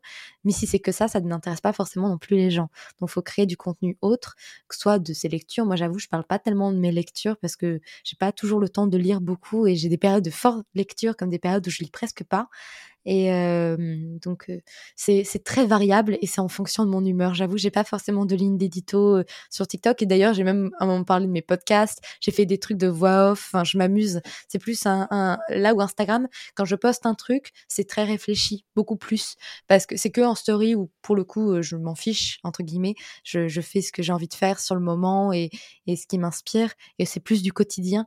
Euh, sur TikTok, je plus à m'amuser à faire des trucs que j'aurais pas l'habitude de faire et que j'aurais pas posté sur Instagram. Oui, tu expérimentes, tu t'amuses et puis ça permet aussi aux personnes de, te, de découvrir toi, ta personnalité aussi et du coup peut-être de créer un lien finalement euh, avec eux. C'est ça, c'est ça, c'est ça. Mais les, les, lecteurs aiment beaucoup aussi savoir les coulisses en fait des, des auteurs, voir comment ça se passe, etc. Oui, bah, clairement, hein. parce que j'ai fait une j'ai sorti une newsletter. Enfin, j'avais déjà ma newsletter en tant qu'entrepreneur pour le podcast et pour mon académie, mais je viens de me lancer dans une newsletter qui est mensuelle, donc vraiment une fois par mois, c'est pas, euh, pas beaucoup comme mail, où je fais un bilan, à la fois de ce que j'ai écrit, à la fois de mes activités d'entrepreneur et les gens qui me suivent, c'est pas forcément des auteurs, c'est aussi des lecteurs qui veulent en savoir plus sur où est-ce que j'en suis dans mon avancement, qui sont curieux. Et même dans les gens qui écoutent le podcast, j'ai peut-être 60% euh, d'auteurs, 70 peut-être d'auteurs, et j'ai quand même 30-40% de lecteurs qui sont juste très curieux d'en savoir plus sur ce milieu et qui, qui aiment écouter des éditeurs parler d'écriture, qui aiment écouter des auteurs parler de leurs projets, de, de comprendre comment ce milieu fonctionne pour mieux l'apprécier, entre guillemets. Il paraît, oui, effectivement, que les personnes, en tout cas les lecteurs qui euh, s'abonnent aux newsletters des auteurs, ce sont ce qu'on appelle un peu des ultras, donc euh, des personnes qui sont vraiment fans en fait de ce que tu fais et avec qui tu as vraiment un lien plus fort qu'avec les autres en fait. Euh, oui, ça, et puis les gens qui viennent en dédicace, hein, parce qu'il faut avoir du courage pour faire parfois plusieurs heures de route, attendre plusieurs heures de queue pour voir une personne moins de cinq minutes. Vraiment, et là-dessus, je suis tellement reconnaissante pour toutes les personnes qui viennent me voir. À chaque fois, j'essaye de faire de mon mieux pour dédicacer tout le monde. Il y a des fois, ça marche pas parce que bah, malheureusement, j'ai des trains ou des trucs comme ça. Mais dès que je peux rester plus longtemps, faire des heures sup, je le fais pour ces personnes parce que c'est des personnes qui donnent beaucoup pour venir nous voir en fait. C'est vrai. Et des fois, il faut pas le prendre personnellement quand euh, l'auteur, effectivement, il doit bah, partir, que du coup, il peut pas terminer ses dédicaces ou autre. Des fois, il y a des personnes, enfin, où je l'ai vu aussi avec des concerts, des gens, entre guillemets, qui le prennent mal. Ah ouais, non, mais il est pas sympa, c'est abusé. Moi, je le... Mais oui, mais attends, il y a un emploi du temps derrière, il y a des obligations. Puis c'est reste des êtres humains. Voilà, exactement. Il y a des moments aussi, tu donnes, tu donnes, tu donnes, mais tu es épuisé à la fin. Donc, il faut aussi recharger ses batteries pour être bien avec les personnes aussi. Euh, Exactement, il faut passer du temps de qualité avec chaque personne qui vient nous voir. De toute façon, quand je fais des dédicaces, généralement, je suis en retard parce que je passe trop de temps avec chaque personne devant moi et j'aime bien papoter, je leur fais des tampons, je fais un embosseur, je leur donne des cartes, je fais des dédicaces de fin. Enfin, j'essaie de faire en sorte que la dédicace soit la plus complète possible et que la personne qui a fait tous ses efforts pour être devant moi passe un moment qualitatif. Mais je gère très mal mon temps parce qu'il y a plusieurs fois dernièrement où j'ai dû speeder pour les dernières personnes et je déteste ça. Franchement, je déteste devoir accélérer mon rythme. Je préfère finir deux heures en retard et que tout le monde ait eu son temps qualitatif. Ça, vraiment, c'est mon plaisir. C'est vrai que c'est pas facile à gérer hein, ce genre de petits, euh, de petits détails en tant qu'auteur, mais bon, on, fait comme on peut en fait, tout simplement. Ça, clairement. on en parlera d'ailleurs un petit peu à la fin des dédicaces. Euh, on sait que c'est difficile de vivre de sa plume, le pourcentage de ventes euh, touché par les auteurs en maison d'édition, voilà, c'est pas fou, hein, on le sait. Euh, pour gagner ta vie en parallèle de l'écriture, donc j'ai la forte impression que tu es très branché entrepreneuriat, que tu n'envisages pas euh, forcément le salariat. Pourquoi ce choix, cette orientation? Alors après, je sais que tes études aussi, tu as fait des études justement en entrepreneuriat, donc c'est quelque chose qui te plaît à la base, mais pourquoi ce modèle-là? Pour replacer pour mes études, effectivement, j'ai fait une licence de communication, euh, gestion, droit, économie, spécialité communication pour être exact, un premier master en deux ans en alternance en marketing et un second master d'un an en entrepreneuriat. Et effectivement, moi, si je pouvais éviter le salariat, je m'emporterais très bien. Parce que je déteste travailler sur un projet qui ne m'anime pas et je n'aime pas avoir quelqu'un sur mon dos. Ça, c'est un truc, mmh. pour le coup, mes deux parents sont indépendants, donc ils m'ont jamais jugé là-dessus parce que, et, je pense que je tiens un peu ça d'eux. Et ma sœur vise une profession indépendante aussi. Et donc, je pense qu'on a un truc là-dessus où on n'aime pas qu'il y ait quelqu'un qui vienne nous faire chier, entre guillemets. Et même avec mon éditrice, techniquement, je travaille de façon indépendante. Il y a plein d'auteurs qui travaillent conjointement avec leurs éditeurs, qui envoient les chapitres au fur et à mesure, qui envoient des premiers jets, qui retravaillent. Moi, je détesterais faire ça, ça m'agacerait. Et heureusement, mon éditrice a très bien compris ça et elle me laisse tranquille. Et elle me laisse travailler tranquillement pendant des mois sans me poser trop de questions. Et, et quand j'ai besoin, je lui pose une question, elle me répond tout de suite. Mais au moins, quand j'ai besoin d'être tranquille dans mon coin toute seule à travailler, elle me laisse tranquille. Donc, l'entrepreneuriat vs le salariat, je pense que ça fait juste partie inhérente de ma personnalité. Toutes les fois où j'ai dû faire des stages, où j'ai dû faire de l'alternance, même dans des équipes sympathiques, avec des gens sympathiques, je me suis fait chier. Je me suis fait chier et j'ai détesté la partie où je ne pouvais pas choisir les tâches que je faisais et je me trouvais coincée à faire le travail de quelqu'un d'autre. Ça m'a profondément ennuyée jusqu'à me placer en bore-out pratiquement euh, en alternance parce que je faisais les tâches trop rapidement et trop efficacement pour la boîte et qu'elle ne savait plus quoi me donner. Et j'étais vraiment en période d'ennui terrible. Et donc, ça m'a en plus dégoûté des grosses entreprises parce que j'étais dans une grosse entreprise. Donc, vraiment, ce n'est pas fait pour moi. C'est juste un truc où j'ai testé, c'est pas fait pour moi. Si par malheur, je dois reprendre un emploi salarié pour subvenir à mes besoins, je le ferai. Et je pense que je pourrais trouver des emplois où les tâches me plaisent. Mais je sais que c'est jamais quelque chose qui me rendra pleinement heureuse. Voilà. Donc ça, c'est juste une question de personnalité. Et pour autant, je, je dénigre pas du tout le salariat ni rien. Je sais qu'il y a des gens qui sont faits pour ça, qui s'épanouissent pleinement. C'est juste que moi, j'ai remarqué que je ne m'épanouissais pas. Et à côté de ça, euh, du coup, euh, pourquoi euh, me lancer dans l'entrepreneuriat en plus que d'être autrice? Aujourd'hui, je ne gagne rien de mon écriture parce que mon roman est juste sorti cette année et on touche ses droits d'auteur l'année d'après. Tout ce que je vais vendre en 2023, je vais gagner mes droits d'auteur en 2024. Il y a quelques maisons d'édition qui commencent à faire des paiements biannuels donc semestriel, euh, voilà, donc deux fois par an. Mais la plupart des maisons d'édition, c'est une fois par an.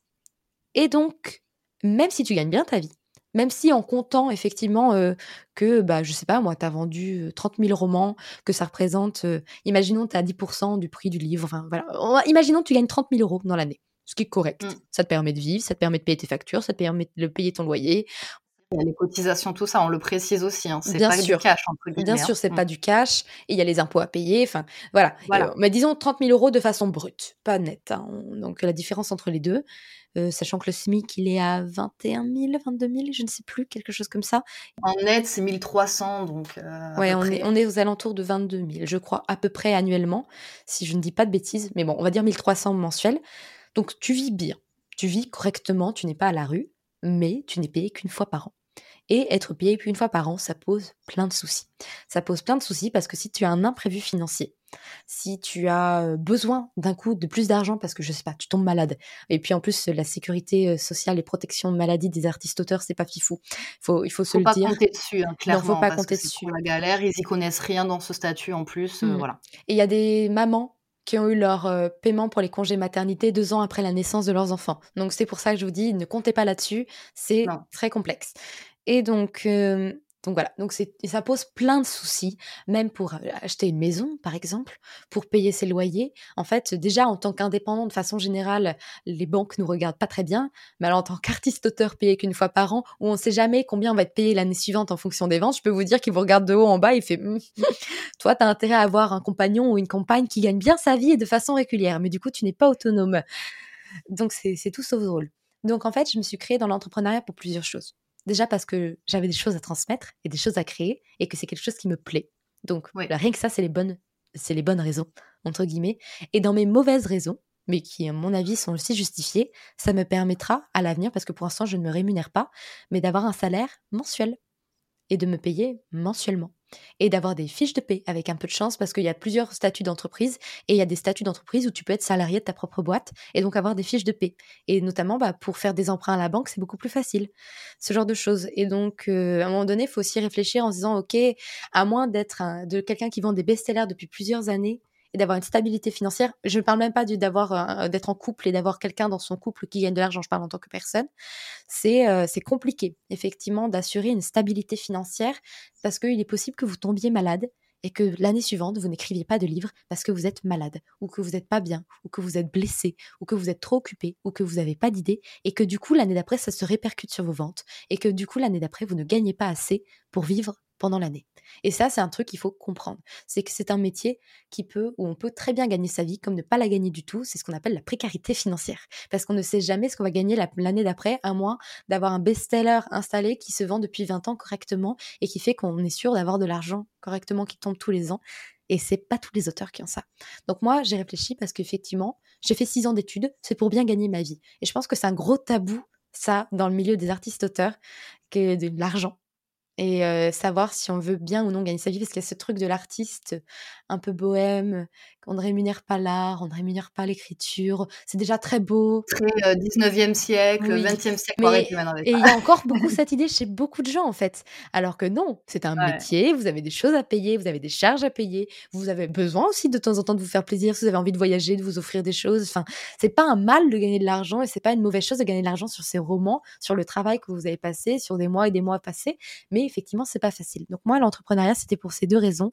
Ce côté, moi, j'ai des choses à faire.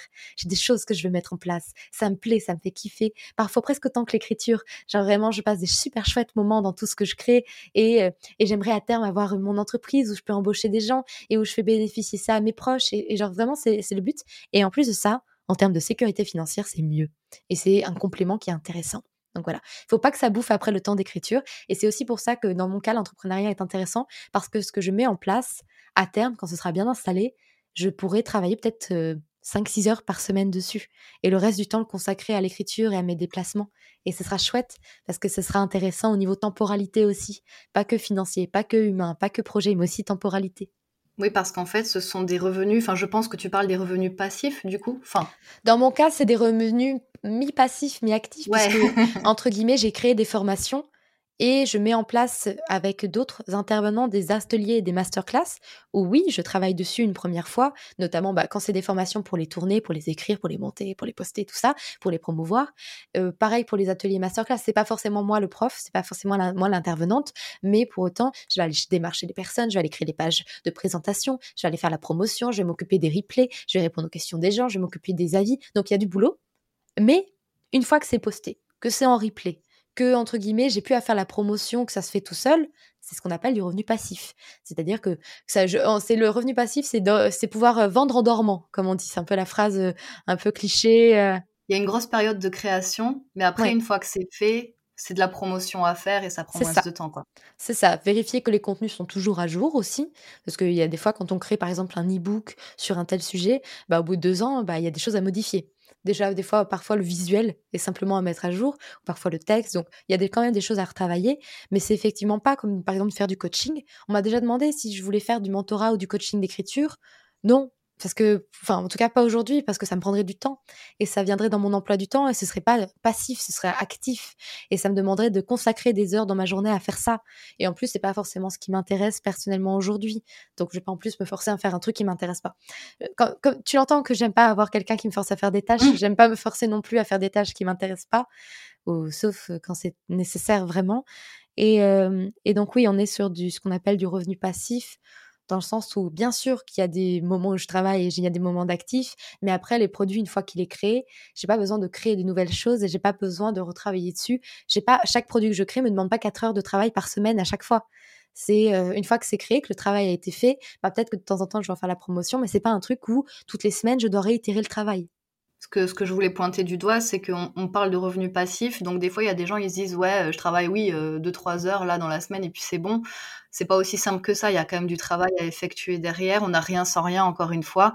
Mais c'est juste que c'est une organisation qui permet après de dégager du temps dans les, pour l'écriture ou autre chose. Et voilà, c'est toute une organisation finalement euh, à mettre en place. Il y a du travail derrière. Au-delà de ça, imaginons vous créez un e-book, ou vous créez une formation, ou vous créez un cours et tout ça vous le mettez en ligne, vous le vendez, trop bien, il y a 100 personnes qui vous l'achètent, trop chouette. Mais peut-être qu'il n'y en aura pas 200 ou 300 ou 400 parce qu'à un moment donné, il n'y a peut-être pas autant de personnes qui sont intéressées par ces sujets ou vous les touchez pas encore. Donc il y a aussi ce truc de bah des fois c'est difficile de convertir de nouveaux clients et c'est beaucoup plus facile d'augmenter le panier moyen d'un client qui est déjà convaincu, qui sait que vous travaillez bien, qui est en accord avec vos valeurs, qui a déjà commandé chez vous, qui a passé un bon moment, qui s'est pas senti floué et qui va être ravi de racheter quelque chose si vous faites quelque chose de bien. Et moi, dans mon académie, c'est un catalogue qui ne fait que grossir de mois en mois. Bien sûr, dans l'idée de toucher de nouvelles personnes, parce que je pense qu'il y a beaucoup d'auteurs et d'autrices qui, qui ont besoin de ces cours et qui vont passer un bon moment, qui vont apprendre des choses. Mais aussi pour que les gens qui sont déjà là, eux, puissent continuer de trouver des contenus qui leur plaisent, qui leur donnent envie, et que bah, s'il y a qu'un seul truc, bah, vous pouvez faire le contenu passif et puis bouger. Bah, au bout d'un moment, ça va arrêter de vendre aussi parce que vous aurez touché votre cible et puis c'est tout. Oui, après, il faut créer d'autres choses. C'est pour ça aussi que c'est un travail sur le long terme. Euh, en tant qu'auteur, pour essayer justement de, dégager d'autres revenus, qu'est-ce qu'on peut mettre en place comme euh, projet d'entrepreneuriat, euh, justement? Bah, Déjà, avant même l'entrepreneuriat, on peut faire des conférences, des masterclass, des interventions scolaires. Moi, par exemple, les personnes qui travaillent pour moi, sont des intervenants, ce sont des auteurs ou des éditeurs. Pour l'instant, peut-être que j'aurai d'autres classifications de métiers après. Dans les auteurs, j'ai de tout. Hein. J'ai des écrivains, j'ai des poètes. Voilà, j'ai voilà, pas une classification particulière. C'est des gens qui n'ont pas créé une entreprise pour faire ça c'est des auteurs qui font ça en tant qu'artiste-auteur. Donc, ils me font des notes de revenus artistiques pour ce qu'ils font. Et donc, pour le coup, ils n'ont pas besoin de faire de l'entrepreneuriat. Pareil, vendredi, par exemple, je vais faire une intervention scolaire en tant qu'autrice. Je pourrais le faire en étant juste autrice, pas entrepreneur. Et ça me permet de dégager des revenus. Parce que dans mon cas, comme dans le cas de ce genre d'intervention scolaire, on est rémunéré selon les recommandations de la charte des artistes-auteurs. Et donc, on dit, bah voilà, une heure vaut tant, une matinée vaut tant, etc., etc. Et donc, on rémunère au prix juste et c'est aux alentours de 150 euros, de 100 euros en fonction de telle activité, euh, voilà, rémunérée. Donc on peut faire ça en étant conférencier. Ça, ça demande même pas du coup de se créer un statut particulier. Après, il y a d'autres choses que vous pouvez faire. Si par exemple vous êtes auteur et que vous êtes très bon bêta lecteur, vous pouvez tout à fait proposer vos services de bêta lecture professionnelle. Si vous êtes auteur, vous avez une double casquette correcteur, parce que c'est un métier, un correcteur. Hein. On, ne s'invente pas, on s'improvise pas correcteur. Vous pouvez être très bon en orthographe, vous n'êtes pas correcteur. C'est un métier. Si vous avez la double casquette, bah, c'est plutôt chouette. après, ça dépend. Vous pouvez tout à fait aussi être entrepreneur dans un sujet qui n'a rien à voir avec l'écriture. Vous, pouvez tout à fait vendre du tricot, vendre des, illustrations si vous êtes illustrateur, ou vendre, je sais pas moi, des, effectivement des Google Docs ou des, des, des carnets, des dossiers d'organisation. Il y a plein de choses qu'on peut créer. En fait, l'entrepreneuriat, ce qui est bien, c'est qu'il n'y a pas de code. Tout est valable tant qu'on ne floue pas la personne en face de nous. Et je déconseille le dropshipping aussi. S'il vous plaît, ne tombez pas là-dedans.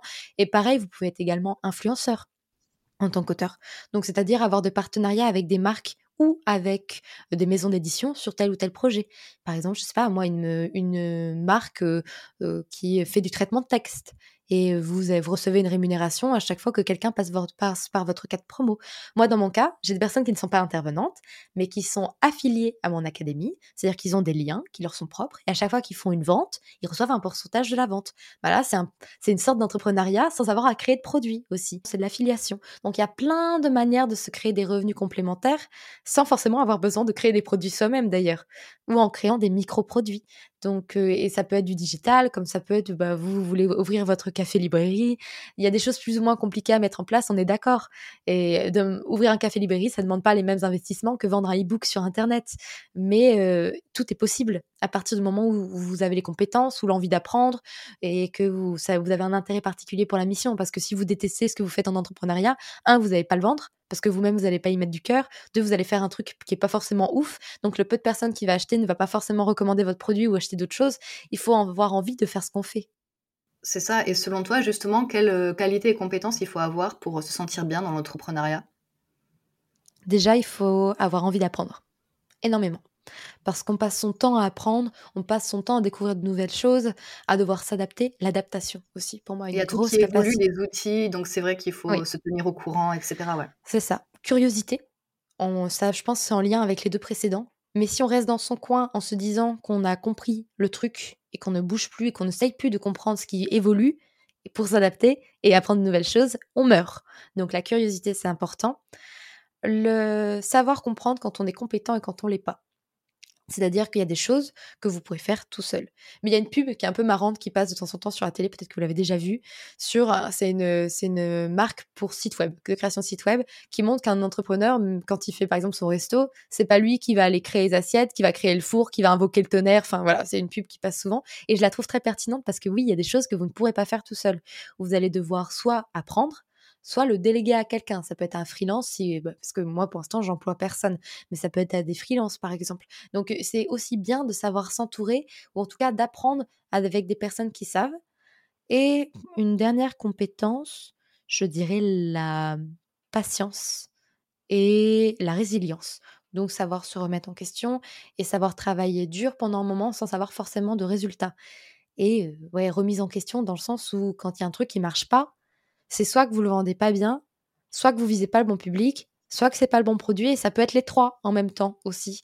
Et je pense que tout ça, ça s'apprend. Moi, j'ai fait des études de marketing, j'ai fait des études de com, et pour autant, j'écoute énormément de podcasts d'entrepreneuriat pour continuer d'apprendre parce qu'il y a tellement de choses que je ne sais pas et tellement de choses qu'il me reste à apprendre.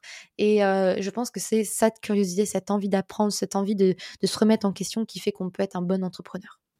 Et il y a beaucoup de, mindset aussi, c'est très important dans l'entrepreneuriat parce que le mental, c'est vraiment euh, hyper important. Et si le mental n'est pas le bon, bah, le reste en général n'est pas très bon non plus. Donc c'est vrai qu'il faut s'auto-former aussi et se coacher un petit peu mentalement aussi. Euh, voilà, là-dessus, c'est hyper important. Oui, je suis tout à fait d'accord. J'aimerais aussi, euh, en parlant d'entrepreneuriat, aborder un aspect complètement euh, relou du truc. Mais dis-moi, dis-moi, dis-moi. Si c'est de euh, l'administration, non? Concernant, tu sais, les statuts. Ah. Moi, je, je, sais un peu comment ça se passe, mais euh, je sais que les personnes, elles sont souvent perdues quand il s'agit de, de statut. Euh, donc, je sais que quand on avait parlé, en fait, donc tu m'avais dit que tu avais le statut d'artiste-auteur, donc pour les revenus liés à tes romans, mais aussi il y a les, comment dire, les revenus accessoires qu'on appelle dans le statut d'artiste-auteur, qui est justement tout ce qui est conférences, interventions dans les écoles, qui peuvent passer sous ce statut-là. Par contre, c'est limité en termes de d'heures, il me semble, ou en tout cas de, prestations. Tu as un nombre de prestations euh, ouais, limité. Je sais plus de combien, mais tu peux pas, si tu veux, faire 18 euh, conférences dans l'année. Ça, c'est. Je ne sais pas. Ça, je t'avoue que je ne vais pas te mentir, je ne sais pas du tout quel est ce nombre et je ne sais pas du tout quelle est cette limite. C'est ma première année Donc, j'ai jamais eu encore à me déclarer en tant qu'artiste-auteur.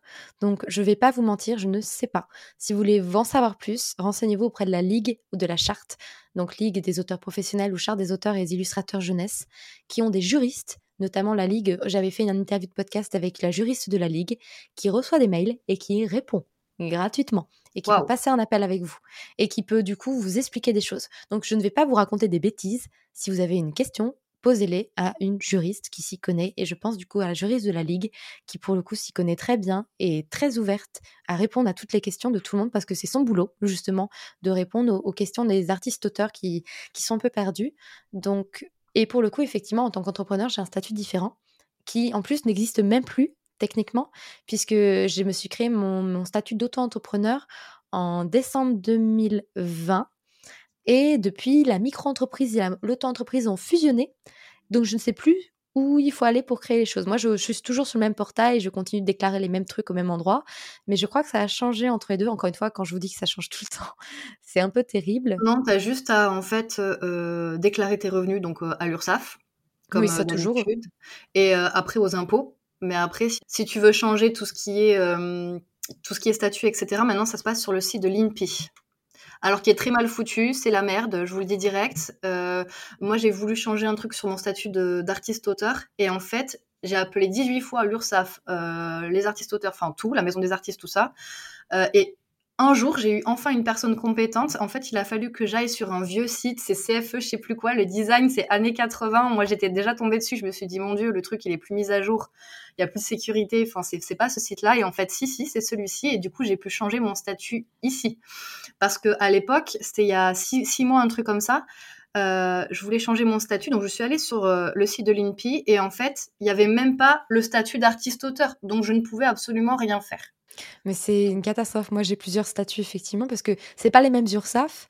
Non. Pour, euh, il y a l'URSAF auto-entrepreneur pour que je déclare mes revenus d'auto-entrepreneur, où je paye des cotisations sociales tous les trimestres et où effectivement après j'ai des impôts sur le sujet en fin d'année et c'est des cotisations sociales sur le chiffre d'affaires et non pas sur le bénéfice. C'est-à-dire que en tant qu'auto-entrepreneur ou micro-entrepreneur, ce qui est la même chose aujourd'hui, euh, vous ne pouvez pas défalquer, vous ne pouvez pas déduire vos charges. Alors qu'en tant qu'artiste-auteur, si vous souscrivez à certains statuts, vous avez 34% d'abattement de forfaitaire ou alors vous pouvez choisir de déclarer vos charges réelles.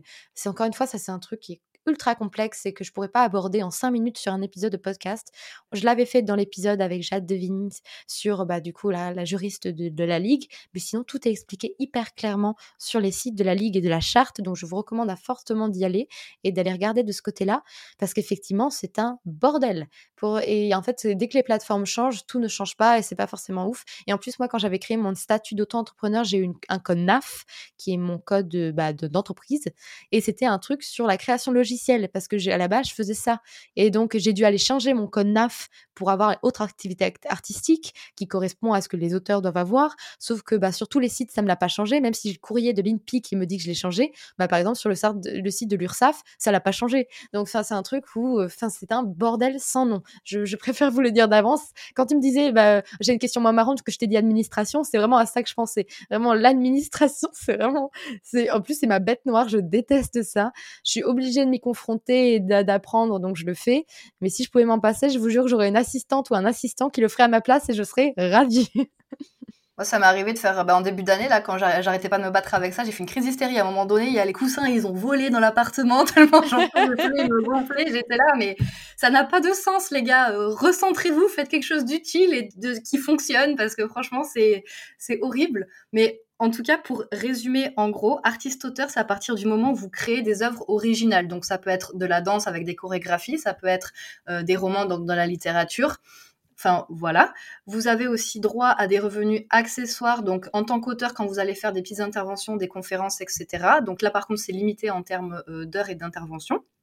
Et ensuite, vous avez l'auto-entrepreneuriat, où là, c'est effectivement, si vous voulez, euh, euh, par exemple, euh, bah, faire des formations comme toi, ou faire du, coaching, de la bêta-lecture, etc. Et après, tu m'avais aussi parlé, et on peut cumuler aussi les deux, hein, attention, on peut cumuler. Oui, oui, oui, oui, il n'y a pas de souci avec ça. Il y a un plafond de revenus juste à pas dépasser. Voilà.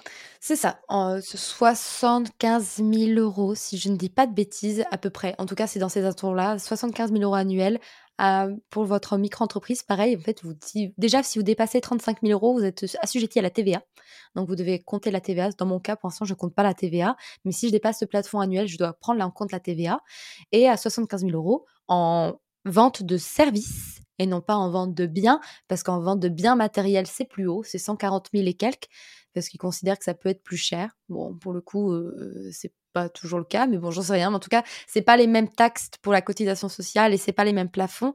Donc, quand je vous dis que c'est pas facile à comprendre, c'est qu'il y a vraiment beaucoup de données à avoir en tête. Et c'est pour ça que j'étais aussi contente de faire mon, année euh, de master en entrepreneuriat, parce qu'on a eu encore un peu de cours là-dessus. Mais enfin, c'est compliqué à résumer hein, pour le coup. Euh, et, du coup, il me semble que tu avais pour projet de créer, on va finir là-dessus sur, euh, pour l'administratif, hein, parce que bon, c'est pas facile, mais euh, tu voulais créer une SASU. Donc une SASU, c'est justement c'est une, vraie, entre guillemets, entreprise, hein, mais un peu simplifiée toujours. C'est ça, ça reste des entreprises individuelles. Alors il faut savoir que pour l'instant je ne l'ai pas créé, mais que je suis allée voir un expert comptable, que je vais présenter mes projets et tout ça. Alors j'ai bien dû lui dire que mon activité d'artiste-auteur était différente parce que lui il avait tendance à mélanger deux, comme c'est pas un truc qu'il connaît très bien. Enfin forcément mon activité d'artiste-auteur sera pas rentrée dans mon entreprise, ce sera toujours mon activité d'artiste-auteur. Enfin c'est le bordel quoi. Encore une fois, euh, c'est le bordel d'avoir les deux statuts en même temps.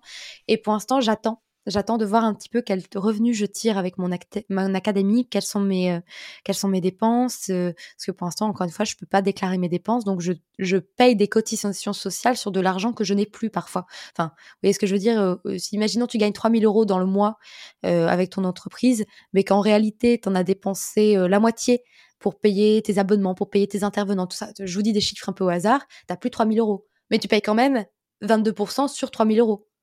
Donc en fait, alors que toi, il t'en reste plus que 1500. Donc tu payes beaucoup plus que si tu avais pu déclarer en fait tes charges. Donc c'est tout un micmac. Donc pour l'instant, je ne sais pas si je vais aller en SASU.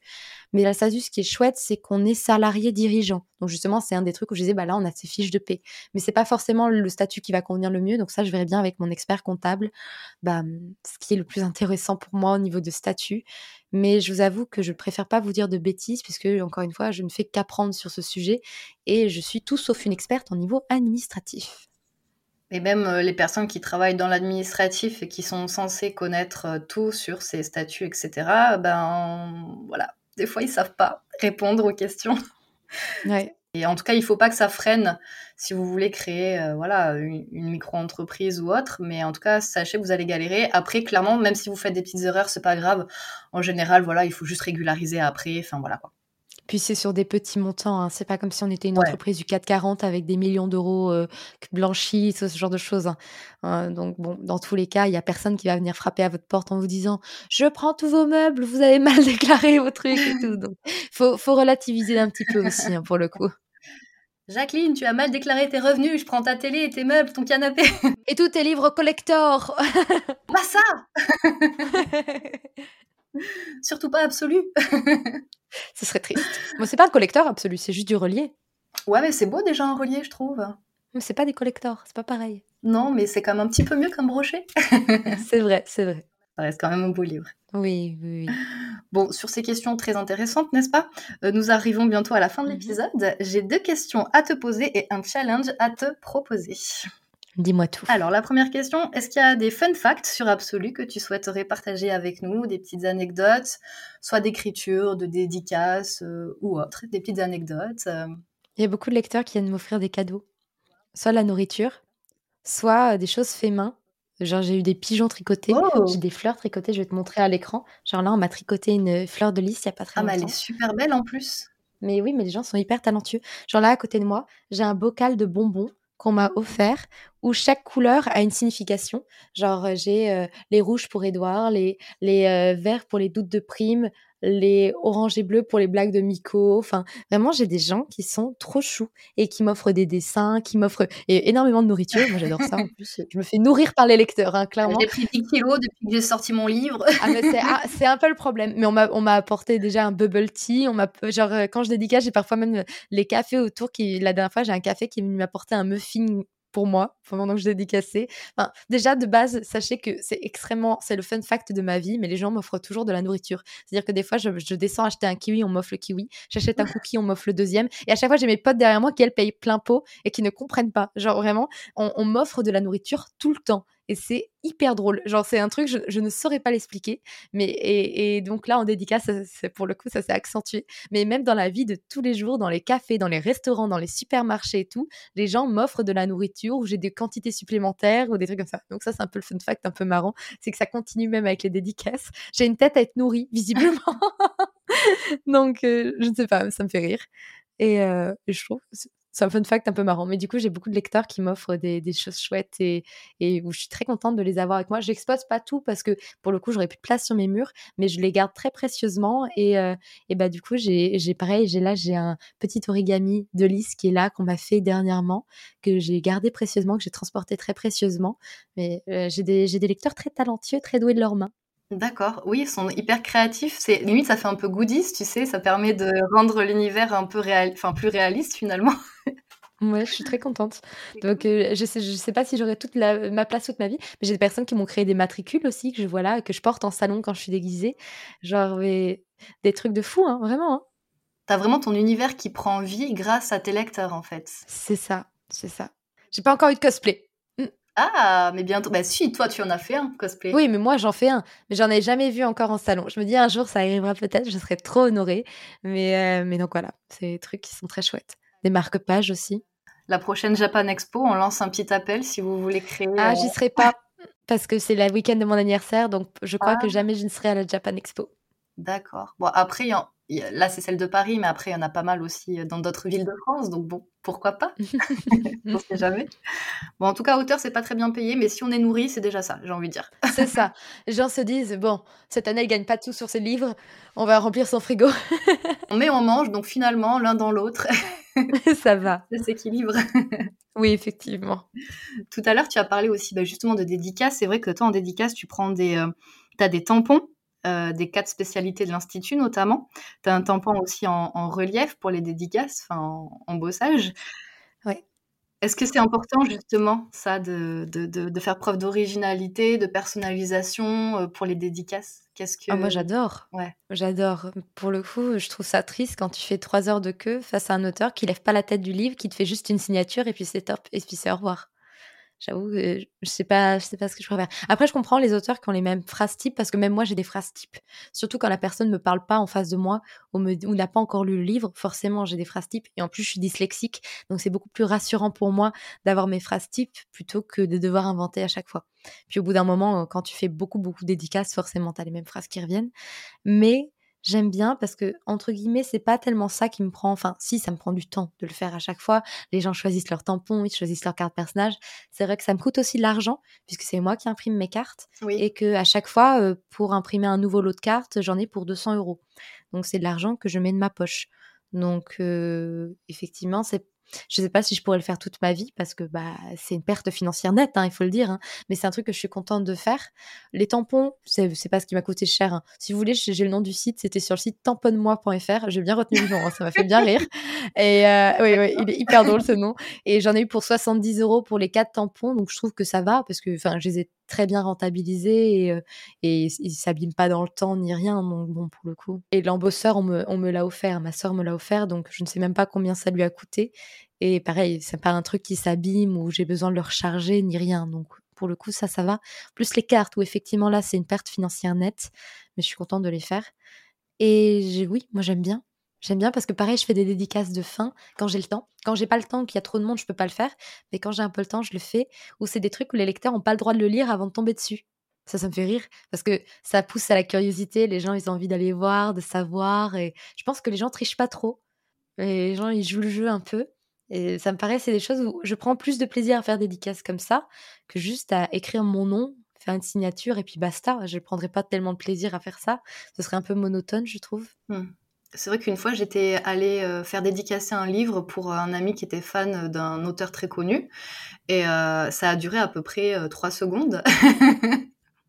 en fait, c'est effectivement, il fait bon, ben, voilà, petit clin d'œil, tata, à machin, hop, signature, une photo éventuellement, puis basta, quoi. Donc c'est vrai que c'est très très rapide. Après, pour les auteurs qui ont vraiment vraiment du monde, je comprends parce que c'est beaucoup plus rapide à faire et que ça permet de faire plus de personnes.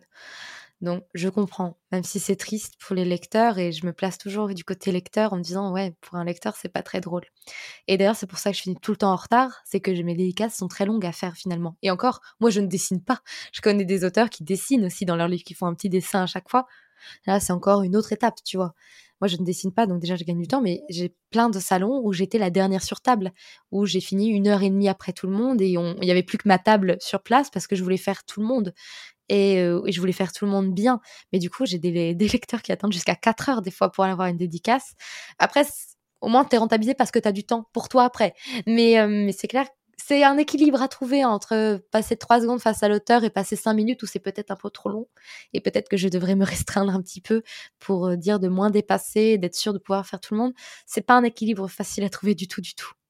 Non, mais c'est tout à ton honneur. Après, c'est vrai que c'est pas facile tout le temps, mais bon, c'est vrai que je pense que ça fait partie aussi un petit peu des plaisirs d'être auteur, de rencontrer ses lecteurs et de papoter avec, tout simplement, et puis euh, de, partager un moment, quoi, tout simplement. Ah, moi, j'adore, mais je sais qu'il y a des auteurs qui aiment pas ça du tout, parce que euh, bah ils sont plus introvertis et que ça les épuise énormément il faut le dire. Moi, je suis plutôt extravertie, donc ça m'épuise parce que c'est fatigant, mais beaucoup, beaucoup moins qu'une personne qui a des batteries sociales plus faibles et qui, pour qui parler avec des gens qu'il ne connaît pas, c'est fatigant et stressant. Il y a des auteurs qui passent un mauvais moment dédicace, non pas à cause des lecteurs, mais parce que c'est juste pas fait pour eux et parce que c'est quelque chose qui les angoisse et qui les stresse et qui les épuise. C'est vrai quand on, quand on est pardon, introverti, euh, tout ce qui est social, effectivement, on a une espèce de jauge qui est assez limitée. Et quand on est extraverti, en fait, on se nourrit en général justement de ça. Moi, je suis un peu entre les deux, donc ça me nourrit pas. Genre, je suis pas plus en forme à la fin d'une dédicace. Je suis fatiguée à la fin d'une dédicace, mais je sais tenir toute la dédicace sans m'épuiser entre guillemets. Ou alors, ça euh, ça se voit pas trop. J'essaie, j'essaie de, de, le, de, le, masquer au mieux possible. Et je le vis pas mal et au contraire, je passe un bon moment, même si c'est très fatigant et que souvent je dors dans le train du retour d'ailleurs. bah oui, tu m'étonnes. donc euh, voilà, donc bon. C'est tout sauf simple, mais en même temps, c'est des très beaux moments passés avec des personnes qui viennent expressément pour vous voir, donc euh, c'est du bonheur quoi. Non mais c'est ça, c'est vrai. Et est-ce que tu, tu sais justement comment on appelle les personnes qui sont à la fois introverties et extraverties? Les ambivers Ambiverti, exactement, c'est ça. C'est quand tu es un petit mélange des deux. Moi, je, je sais qu'au niveau du MBTI, je suis sur un MBTI qui est extraverti, donc je me pense plus extraverti qu'introverti, mais je suis pas une extravertie pure et dure qui a besoin d'être tout le temps. Euh, enfin, en ce moment, je suis pas souvent chez moi. Du coup, vu que je dédicace énormément, là, je vais partir trois jours cet après-midi pour aller dédicacer à Bordeaux. Et en fait, c'est loin, donc je fais le trajet sur trois jours. Et ce week-end, je suis trois jours en intervention scolaire puis en salon. Donc, en fait, j'ai été chez moi toute la journée que hier tu vois. Euh, et, la semaine dernière, pareil, j'étais une journée dans la semaine chez moi. C'est pas un rythme qui me convient non plus. Tu vois, c'est un peu trop. C'est un truc que je peux faire sur une courte période de temps. Mais euh, par exemple, euh, début d'année, j'ai fait pendant cinq mois énormément de dédicaces. Et à la fin, je n'avais plus de batterie pour rien, plus de batterie créative du tout, plus, plus de batterie sociale, plus de batterie pour écrire des livres, pour, être, pour faire du podcast. J'ai tout arrêté parce que j'étais juste au bout du rouleau. Donc à un moment donné, c'est aussi bien de connaître ses limites. Et même quand on pense qu'on a des limites supérieures à d'autres, moi je vois bien que je sais tenir la durée en dédicace et que je sais le faire, mais on reste humain et à un moment donné, faut. Moi j'en ai parlé à mon éditrice, mais je pense que quand je vais faire des périodes de dédicace, ça va être sur des temps plus court. Déjà là, on le fait sur six semaines, très intense. Je fais 13 dates, dont trois salons en six semaines. Et ben les semaines qui vont à suivre, c'est-à-dire janvier, février, mars, je vais faire des dédicaces, mais beaucoup moins. Mmh. Et on va et on va ralentir le rythme parce que c'est juste humainement pas possible, je pense, de tenir un tel rythme. Je sais pas comment font les artistes, genre les footballeurs, enfin les, les sportifs qui sont tout le temps loin de chez eux, ou les artistes chanteurs qui sont tout le temps loin de chez eux. Moi, je saurais pas faire ça, tu vois. Mais après, ils ont des personnes, des professionnels à côté d'eux aussi pour. Euh, ils ont des coachs, tu sais, justement, euh, euh mental, enfin mental, oui, c'est ça, des coachs mentaux. Euh, ils ont aussi, enfin, des professionnels, des kinés, etc. pour récupérer. Oui, mais aussi c'est être avec ses, chez soi, avec ses proches. C'est un truc où c'est important aussi, je pense, dans l'équilibre. Ah non, mais carrément. Après, c'est selon les personnes, les personnalités. Et euh, il y a des moments qui doivent être durs pour eux aussi. Après, il y a des personnes qui le supportent plus aussi. Je pense que c'est vraiment euh, en fonction des personnes, quoi. Ce qui correspond, ce qui ne correspond pas. Enfin, voilà, quoi. C'est clair, c'est clair. C'est très personnel. Euh, allez, c'est parti. On va passer sur le challenge. Ça va, t'as pas trop peur? Non, pas du tout. Attention, effet sonore, oui. Il y a beaucoup d'effets sonores ici. Attention. Attention, ceci n'est pas un exercice. Il est un peu effrayant, je trouve, ton effet Ouais. sonore. J'avoue, exactement. C'était pour rester un petit peu dans l'esprit d'absolu. J'aurais pas pu mettre un petit truc kawaii tout gentil, sympa, tout ça. Mais moi, je suis une personne kawaii. Tu regardes mon bureau, j'ai des stylos pompons, j'ai des verres à fleurs et des verres lapins. Genre, je suis une personne kawaii dans la vie de tous les jours. J'écris juste des choses horribles, mais à part ça, euh, Ah, c'est trop marrant le contraste du coup entre les deux. genre j'ai une petite euh, loupiote fusée parce que j'aime les fusées. J'ai des fleurs partout sur tous mes trucs. J'ai des tasses mignonnes. Je suis une personne kawaii dans la vie de tous les jours. Et d'ailleurs, les lecteurs m'offrent des trucs kawaii. Genre, ils m'ont, j'ai déjà reçu des galpins f- à fleurs, enfin des trucs. Les gens savent que j'aime les trucs mignons. C'est et que ça n'a rien à voir avec mon écriture, mais c'est marrant. C'est euh, Dr Jekyll et et Mr Hyde en fait. C'est un peu ça. Deux personnalités en elle. non mais c'est bien, tu vois, comme ça tu peux, tu peux extérioriser des choses un peu violentes et puis après tu peux être toutes deux, c'est toutes mignonnes. C'est un peu ça.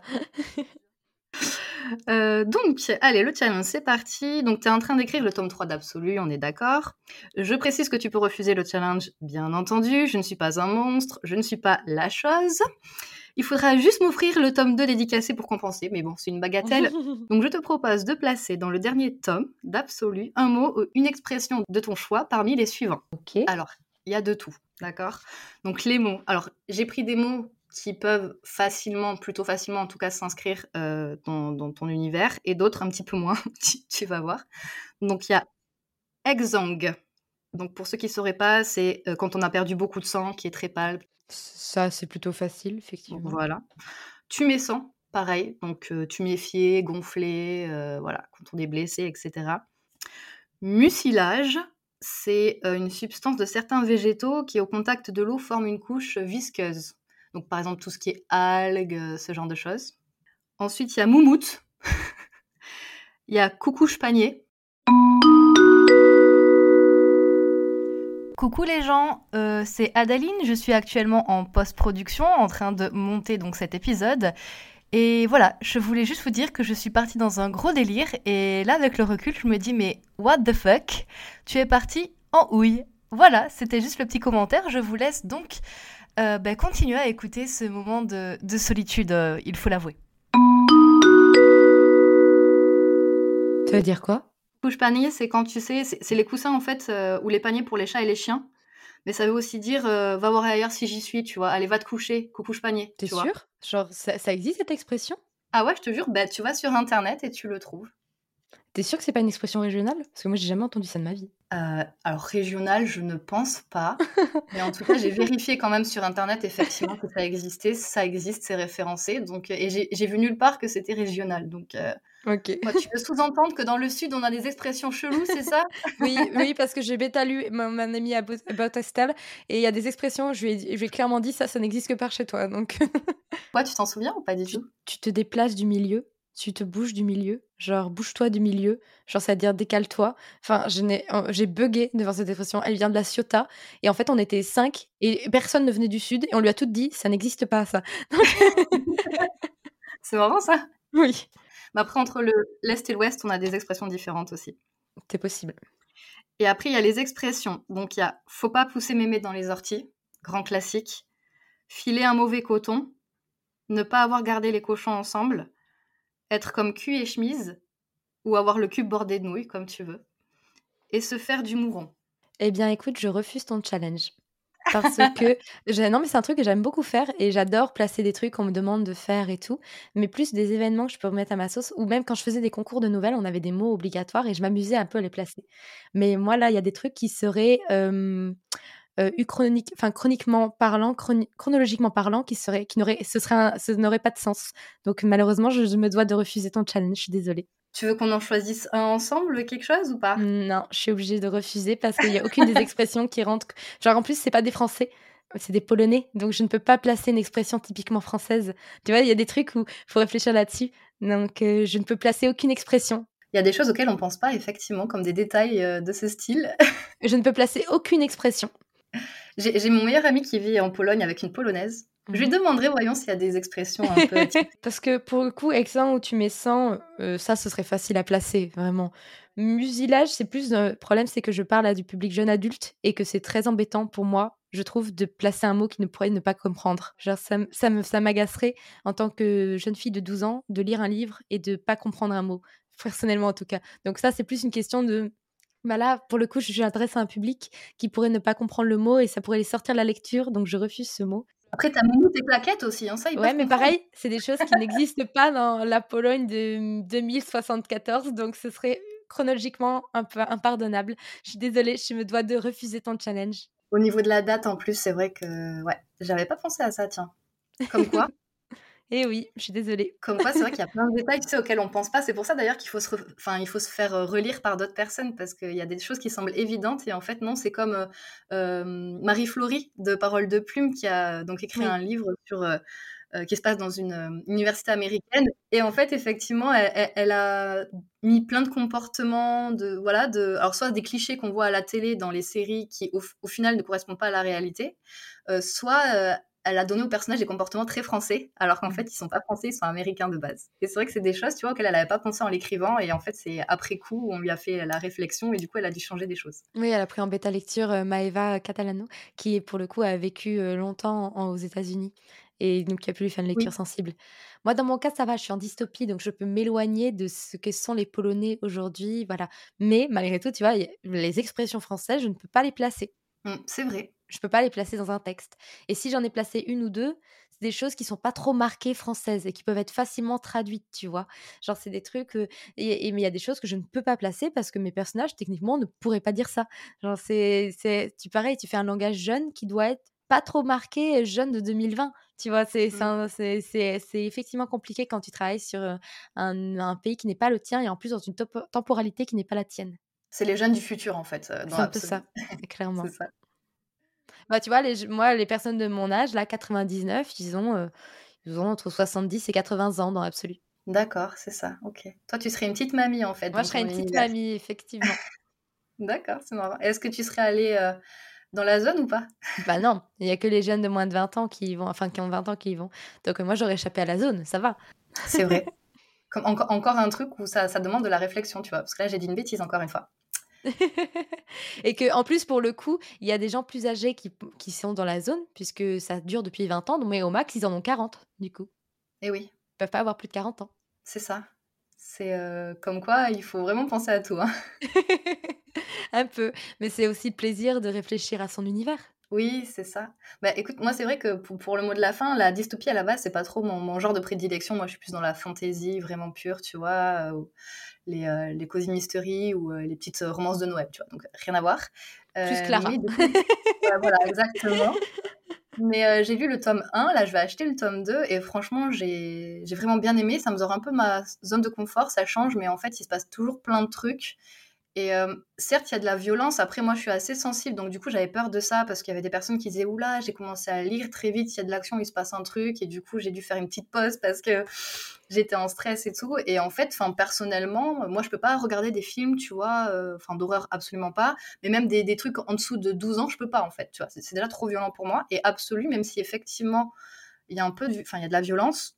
Mais je trouve qu'on n'est pas dans des détails, tu vois, euh, gore ou dans. Il y a un truc dans le tome 2 qui a fait faire à toutes mes bêtatrices, et notamment j'ai- mon père était en train de lire le tome 2 à côté de moi euh, ce week-end, et il arrive à ce passage où il a fait Burk.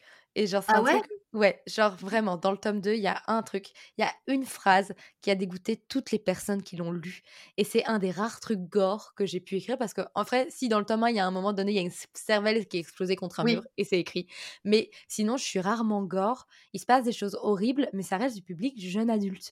Donc, encore une fois, euh, certes, tu peux écrire un ou deux trucs gore parce que pour montrer qu'effectivement c'est très violent et qu'il se passe un truc très violent, mais je suis pas là à décrire les boyaux qui sortent et tout ça. Enfin, enfin, c'est pas le but. Encore une fois. Mm.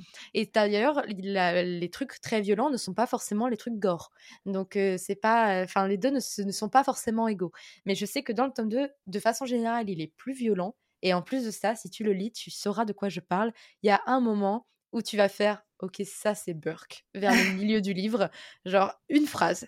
Burke. Euh, mais parce que tout- toutes les personnes qui l'ont lu m'ont dit Margot, ce moment-là, j'ai dû sortir de la lecture juste pour cette petite phrase.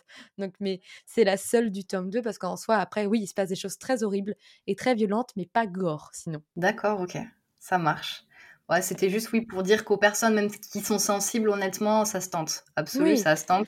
Et au pire, vous regardez les content warnings.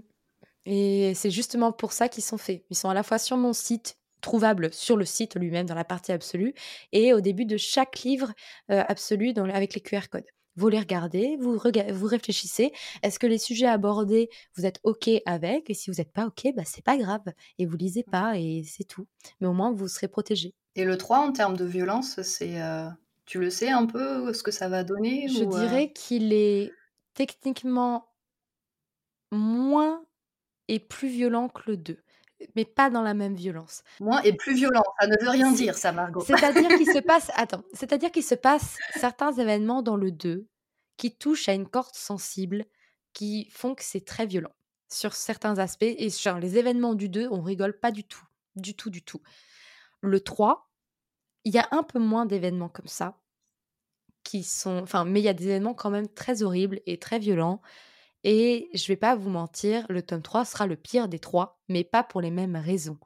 Euh, et en fait, le 1, il est plus dans la survie et dans tout ce qui touche à la survie. Donc il y a des choses violentes qui se passent à cause de ça. Le 2, on, change de paradigme et c'est pas du tout la même type de violence. On est plus sur de la violence psychologique et sur des éléments sensibles euh, qu'on a en tant qu'être humain.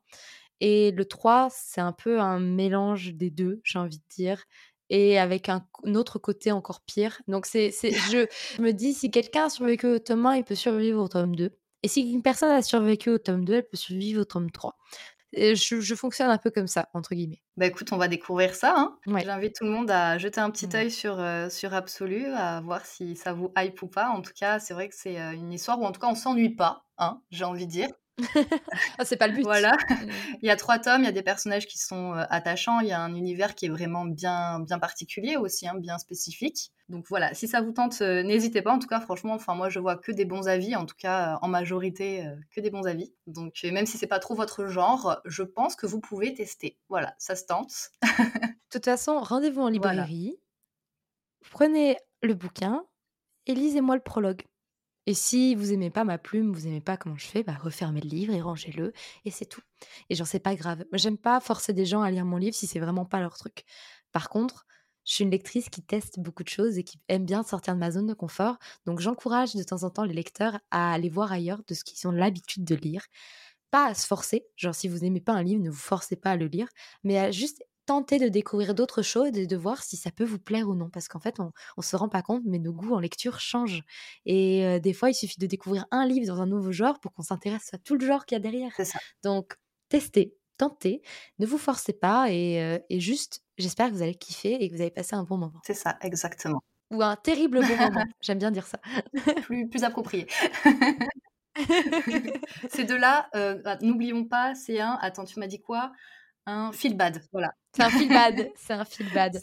C'est ça. De toute façon, quand tout va bien, c'est que c'est mauvais signe. Voilà, en général, puis il se passe rien, donc euh, du coup, forcément, bah, il n'y a pas d'histoire. Exactement. Non, puis quand tout va bien, c'est que la merde arrive d'une manière ou d'une autre. C'est beaucoup trop calme. oui, j'aime pas trop beaucoup ça. On a les mêmes références.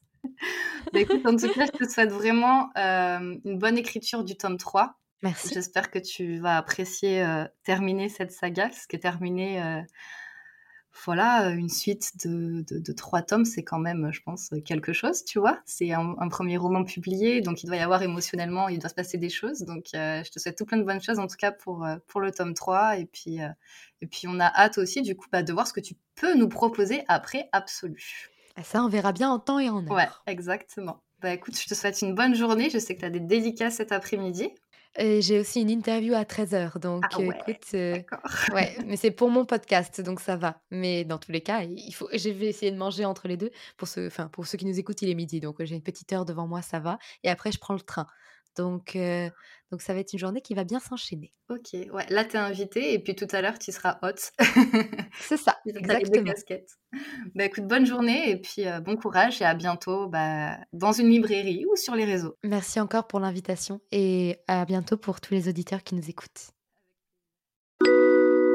J'espère que cet épisode t'a inspiré. Si tu souhaites soutenir mon travail, tu peux noter, commenter et partager tes épisodes préférés. N'hésite pas à télécharger l'application gratuite Podcast Addict, elle te permet de trouver et répertorier au même endroit tes podcasts favoris avec les derniers épisodes publiés. Tu peux même les télécharger et les écouter hors connexion. Je l'utilise personnellement et je la trouve juste géniale. Sur ce, je te dis à très vite pour un nouveau voyage.